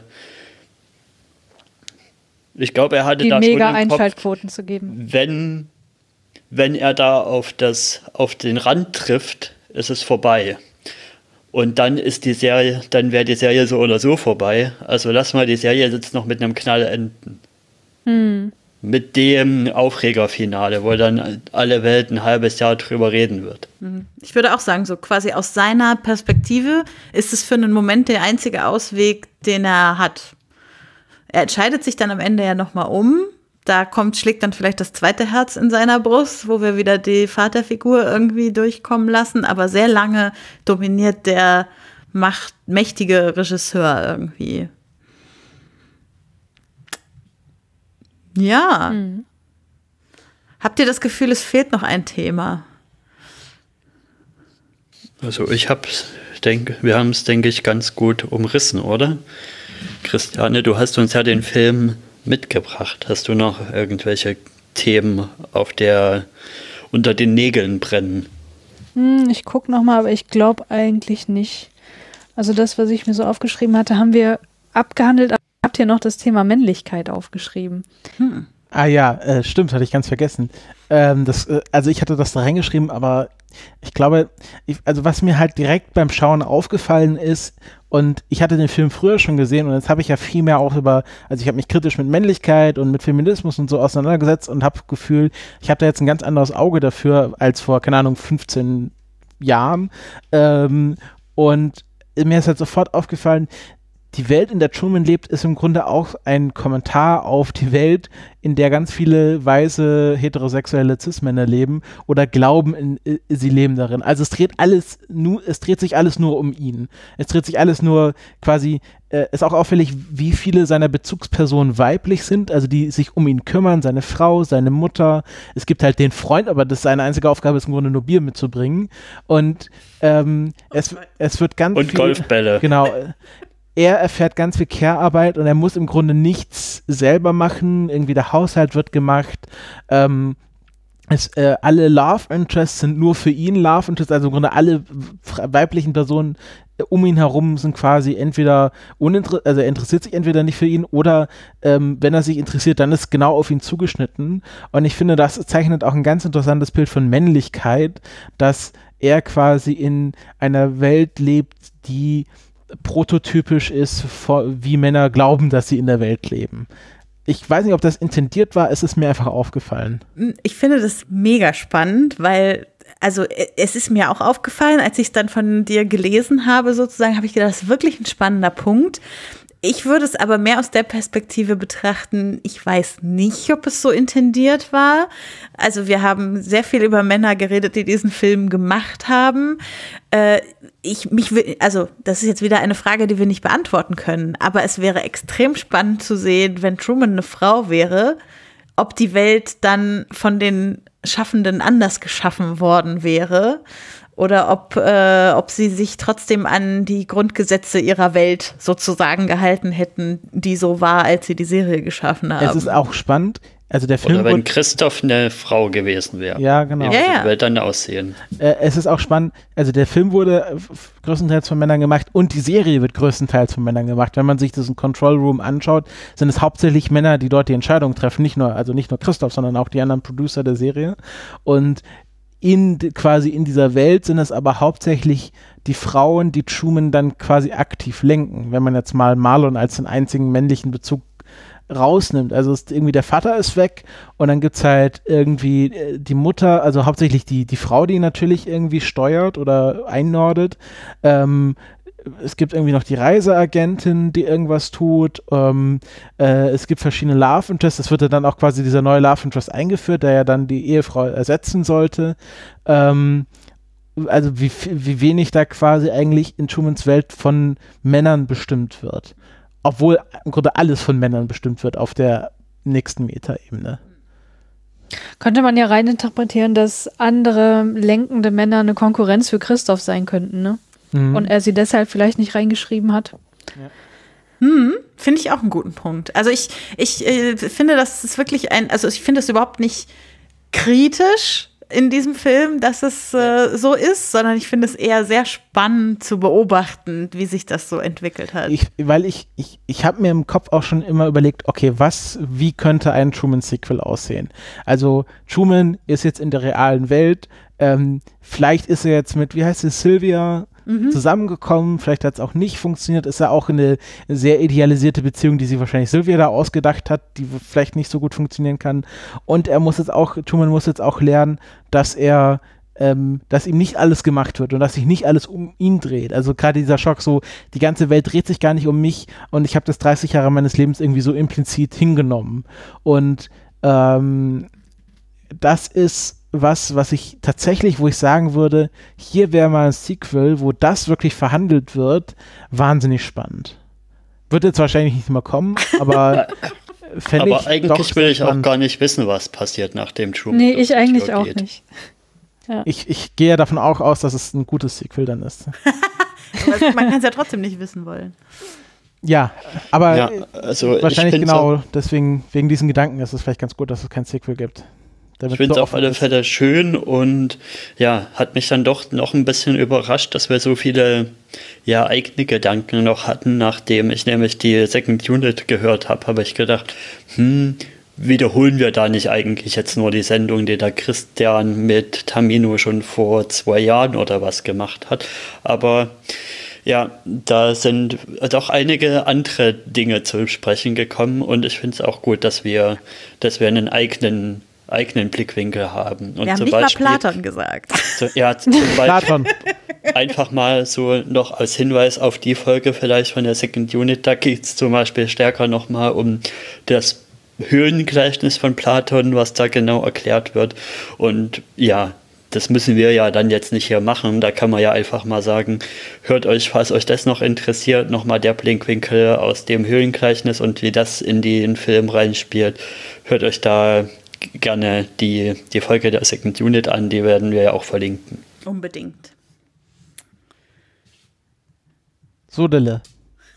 Und ja, dann kommen wir jetzt zur Abschlussfrage. Christiane, bist du bereit? Hm. ich bin bereit. Warum ist denn die Kohlen. Truman Show für dich persönlich ein Filmklassiker? Ja, das ist auch so eine gute Frage. Also ich kann mich tatsächlich gar nicht mehr an das erste Mal erinnern, als ich diesen Film gesehen habe, aber er muss mir auf jeden Fall instant sehr gut gefallen haben, weil ich habe ihn halt über die Jahre hinweg immer mal wieder geguckt. Also es war nie so, dass ich dachte, das ist einer meiner absoluten Lieblingsfilme, aber jedes Mal, wenn ich ihn gesehen habe, dachte ich so, nee, das ist einfach ein verdammt guter Film weil ich finde, der ist so unglaublich liebevoll gemacht. Äh, also da sind einfach so viele Details in diesem Film, das alles irgendwie so perfekt durchdesignt, was wir auch teilweise angesprochen haben mit den Postern und dieses 50er Jahre Design, was ich äh, selber halt auch ästhetisch sehr ansprechend finde und so weiter. Und die Dialoge, die sind so on point. Also ich finde, was, was äh, die Machart angeht, ist es einfach ein rundum perfekter Film. Da habe ich einfach überhaupt nichts dran auszusetzen. Und ich habe auch gemerkt, als ich mir gestern die Notizen gemacht habe, ich habe mir so viel aufgeschrieben wie zu keinem anderen Film, weil ich irgendwie jede Szene so bedeutsam fand. Ähm, und das habe ich wirklich selten bei einem Film. Also jede Szene, die irgendwie auf so viel verschiedenen Ab äh, Ebenen eine Bedeutung hat. Und äh, das kenne ich eigentlich von fast keinem anderen Film tatsächlich. Ähm, ja, genau. Deswegen finde ich, ist das für mich persönlich ein Filmklassiker, der halt immer mal wieder neue Gedanken aufwirft. Ja, dann vielen Dank auf alle Fälle, dass du den Film uns mitgebracht hast. Also für mich ist es so, wenn ich zum Beispiel an ähm, ja, ne, Jim Carrey-Filme denke, ist der auf alle Fälle nicht der erste, der mir in den Kopf kommt. Bei mir sind da wirklich auf, auf erster Ebene erstmal seine lustigen Gummigesicht-Filme. im Aber. Eternal Sunshine hast du hoffentlich auch gesehen. Nee, habe ich auch noch nicht gesehen. Was, Erik? Das musst du unbedingt ändern. Vielleicht Ja. ja. Ist vielleicht Diana sogar den noch ja ein noch bisschen mal besser. Ja, und dann wollen wir vielleicht noch mal kurz in den Ausblick gehen, weil das ist ja, wie ich schon vielleicht schon mal irgendwann gesagt habe, ja so ein bisschen gedacht wie als Lesezirkel für Filme, dass wir am Ende von der Folge sagen, was am nächsten Mal, bis zum nächsten Mal zu schauen ist und dann, dass wir dann drüber reden können. Und nächstes Mal, wer kommt denn nächstes Mal, Becky? Erzähl, Genau. erzähl du doch mal unseren Hörerinnen. Ja, wir, wir bleiben auf jeden Fall in der Epoche, in der Jahreszahl. Wir gehen nur ein Jahr weiter, nach 1999. Äh, den Film bringt uns mit die liebe Sumi, ähm, die man vielleicht auch schon als Gästin aus anderen Filmpodcasts kennt oder sonst von Twitter und Letterboxd. Und sie bringt uns mit den letzten Film von Stanley Kubrick, Eyes Wide Shut. Oh, das ist ja ein Filmklassiker. Schon allein, weil es Kubrick ist. Da, da hackt sich bei mir mit dem Film auf alle Fälle ein weiterer Film auf der, äh, na, wie heißt die Liste gleich von den Filmen, die man noch nicht gesehen Pile hat, die man Shame? unbedingt, ja, auf dem Pile of Shame hackt sich auf alle Fälle damit bei mir ein weiterer Film ab. Äh, ich werde dann, ich muss den auch noch sehen tatsächlich. Äh, einer der wenigen Kubricks, die ich noch nicht gesehen habe. Ich werde wahrscheinlich nächste Folge nicht mehr dabei sein, weil ich dann mitten in meiner Bachelorarbeit bin. Ähm, aber ich werde ihn mit Becky dann schauen, wenn sie ihn zwangsläufig sehen wird. Es ist einer der wenigen Kubrick-Filme, die ich schon geschaut habe. Ha! Ach, den musst du gar nicht mehr sehen. Doch, ich werde ihn natürlich noch mal sehen. Es ist schon viele Jahre her, dass ich den gesehen habe. Vielleicht war ich viel zu jung dafür damals. Naja. Ganz lustige Anekdote.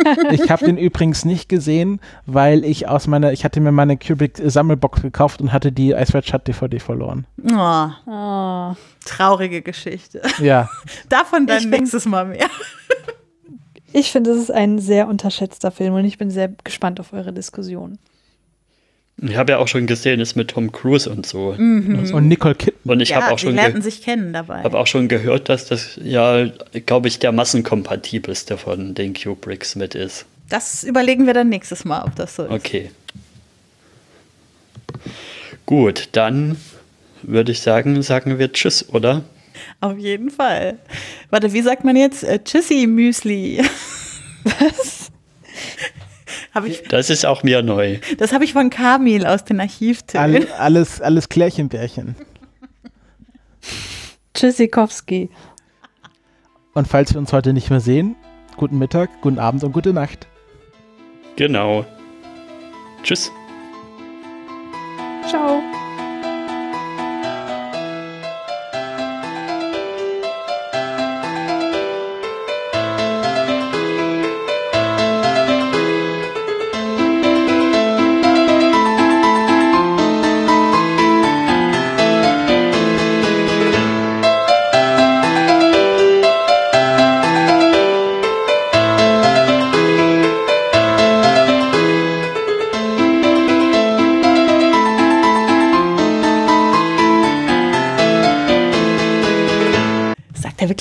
Mittag? Sagt er nicht guten Tag auf Deutsch? Ja, sag guten Tag.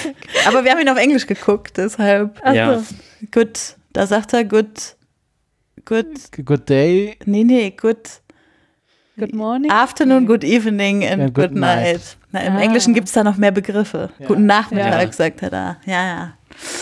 Ja, jetzt wo wir ja schon so smooth in die Outtakes reingegangen sind. Ich habe ja die letzte Folge, ähm, na, die letzte Folge Audiophil gehört. Oder was? Nee, es war nicht in Audiophil, sondern in Randvoll, wo ihr über S Kapitel 2 geredet habt. Und ich musste so lachen und genau das, genau das, was ihr da zu schimpfen hattet über den Film, das ist so, das ist so furchtbar, der Film, so, der ist so, wie Christopher sagen würde, uninspiriert, so. Ja, voll. Also, ich habe ja den ersten Film äh, jetzt erst auf Netflix vor kurzem gesehen und war da echt überrascht drüber, wie den fand ich echt besser, als ich erwartet habe und echt schön, weil er auch so dezent mit dem Humor, äh, mit dem Horror irgendwie umgegangen ist, weil wenn man zusammenzählt, wie, wie wenig Pennywise da im Film überhaupt vorkommt. Es geht mhm. ja mehr um die Kinder und was, was in ihrem Alltag so passiert. Und ich würde als Metathema des ersten Films auch wirklich mehr sehen, dass, dass der eigentliche Horror mehr von, von der Umwelt und von den Menschen ausgeht und Pennywise da eher bloß so ein Agent des Chaos ist, der das nur verstärkt. Und dann das reißt ist ja im Grunde immer die Aussage bei Stephen King, ne? dass der ja. Horror immer von den Menschen ausgeht. Und dann reißt dieser zweite Film alles mit dem Arsch wieder ein. Mhm. Ja. Ich meine, diese Erwachsenen, mit denen konnte ich irgendwie überhaupt keine Fühlung irgendwie eingehen. Die haben sich nee, so null. kindischer, kindischer verhalten als die Kinder zum Teil. Also ja. wie bockige Kinder, die da, die da ihr Schäufelchen weggenommen kriegen. Ich, ganz furchtbar. Da hat einfach nichts gestimmt an diesem Film. Also auch so, so in den kleinen Dingen schon nicht. Ich meine, dieses Hotel, wo die waren, wo kein anderer Gast war, wo sie einfach mal hinter die Bar geht, sich selber was einschüttet, wo ich schon dachte, hallo, das ist doch hier nicht die Realität. Was willst du mir hier erzählen? Also ich bin da echt überhaupt nicht reingekommen.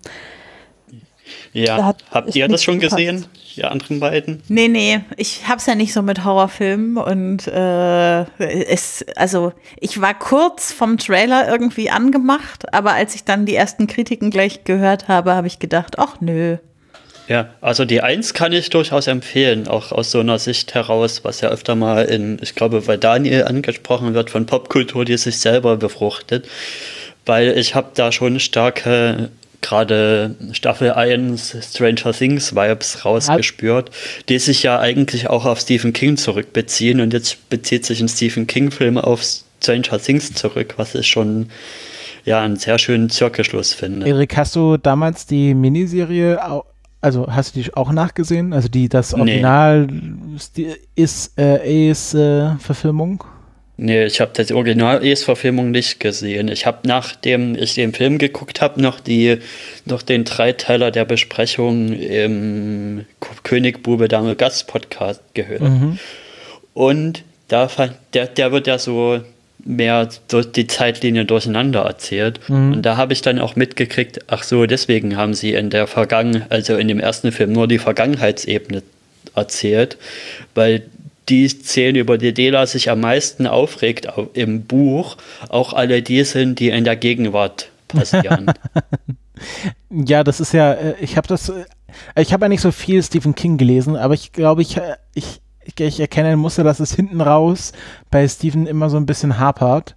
Ähm, ich habe zum Beispiel, ähm, äh, ich glaube im Deutschen heißt es der Anschlag, also das, wo er in der Zeit zurückreist, um J den, die Ermordung von JFK zu verhindern, ähm, wo ich das Ende nie gelesen habe, weil es gibt quasi zum Schluss, also kurz vor Schluss gibt es so einen Twist, und wo ich genau wusste, wie es ausgeht, und dann hatte ich keine Lust mehr, das Ende zu lesen. Eine der wenigen Sachen, wo ich bis heute kein Bedürfnis habe zu, äh, zu wissen, wie es zu Ende geht, weil mich das so angeödet hat. Also ich weiß nicht, ob, ob das so allgemeingültig ist, aber was ich jetzt so gehört habe, würde ich schon sagen, ähm, dass ich so das Gefühl habe, Stephen King verkackt gerne das Ende so ein bisschen. Ich muss noch mal kurz was fragen, weil ich hier jetzt zwei Exemplare der Sorte Mensch habe, die das ganze Es aussprechen. Warum tut ihr das? Ich habe es vom Herrn Hammes gehört und sage Es, weil er es sagt und ähm, ja, weil es irgendwie komisch klingt. Also ich habe da immer dieses, diesen Gedanken auch mit dem Hinterkopf. Hast du es gesehen? Was? Es? Ja. Es, es was? ja. ja, also ich glaube, das ist tatsächlich diese Unterscheidung von äh, dem, dem, dem Pronomen und äh, dem Eigennamen. Okay, weil ich dachte, Leute, die das Es aussprechen, beziehen sich auf Sigmund Freud, auf das Es. Ah, stimmt. Und das über Ich, ja. Aber das wird ja im Englischen Idee geschrieben. Deswegen dachte ich immer, nee, Leute, das heißt nicht Es. Das ist, hat nichts mit Sigmund Freud zu tun. Natürlich schon irgendwie, aber nicht das Es. Ich glaube, es, ich glaub, es ist tatsächlich einfach ein praktischer, ein, ein praktisch, wie Eriks beschrieben hat, praktischer Natur. Okay, finde ich ja. trotzdem merkwürdig. Naja.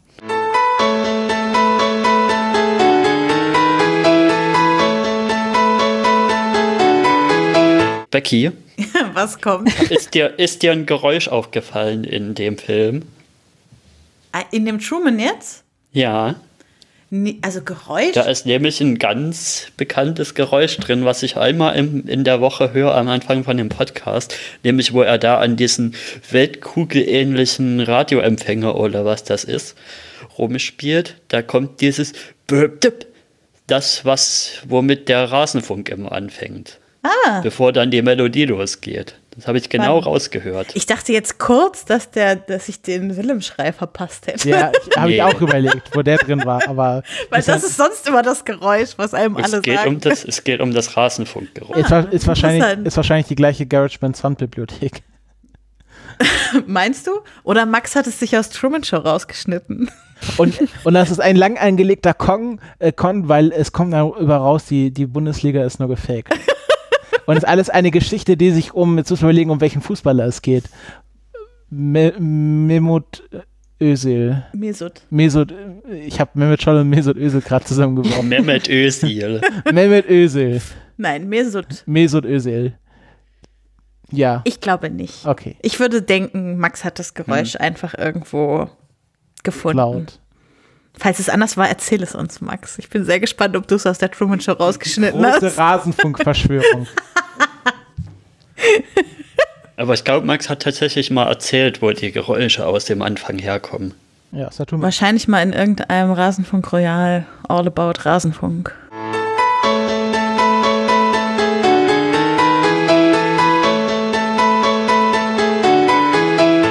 Ähm, jetzt, bei Erik, wenn ich dir auf die Hand haue, hört Erik nicht auf zu reden.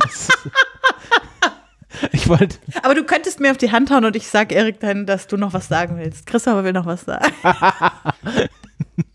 da- das ist Push to Talk. Sprich.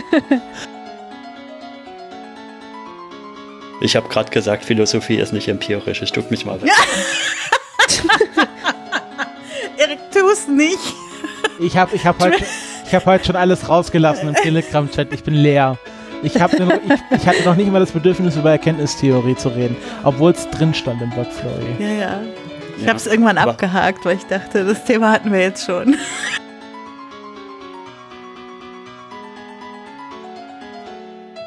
Das finde ich, ich finde es auch spannend, dass es halt gerade über 9-11 und die Mondlandung ist ja so die Verschwörungs- oder so sagen, da, also gibt ja wahnsinnig viele Leute, die halt sagen, ja, das ist gar nicht passiert oder das ist nicht so passiert, wie uns das erzählt wird allgemein hin.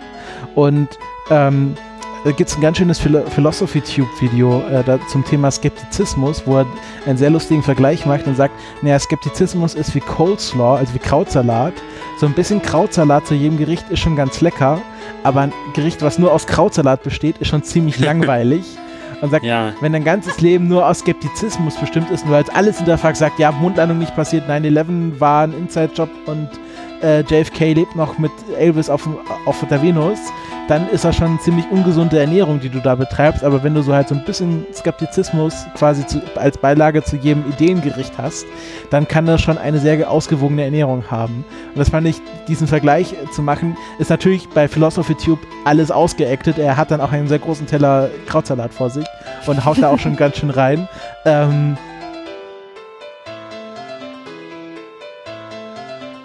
ich fand, ich fand übrigens das Endthema viel kontroverser, als er dann angefangen hat, als du dann, Christiane, so bäh zur Pizza mit Ananas gemacht hast. Das, das geht überhaupt nicht. Also Pizza mit Ananas ist ja wohl das Beste. Nee, sehe ich ganz anders. Ich bin da auch Aber bei dir, Christiane.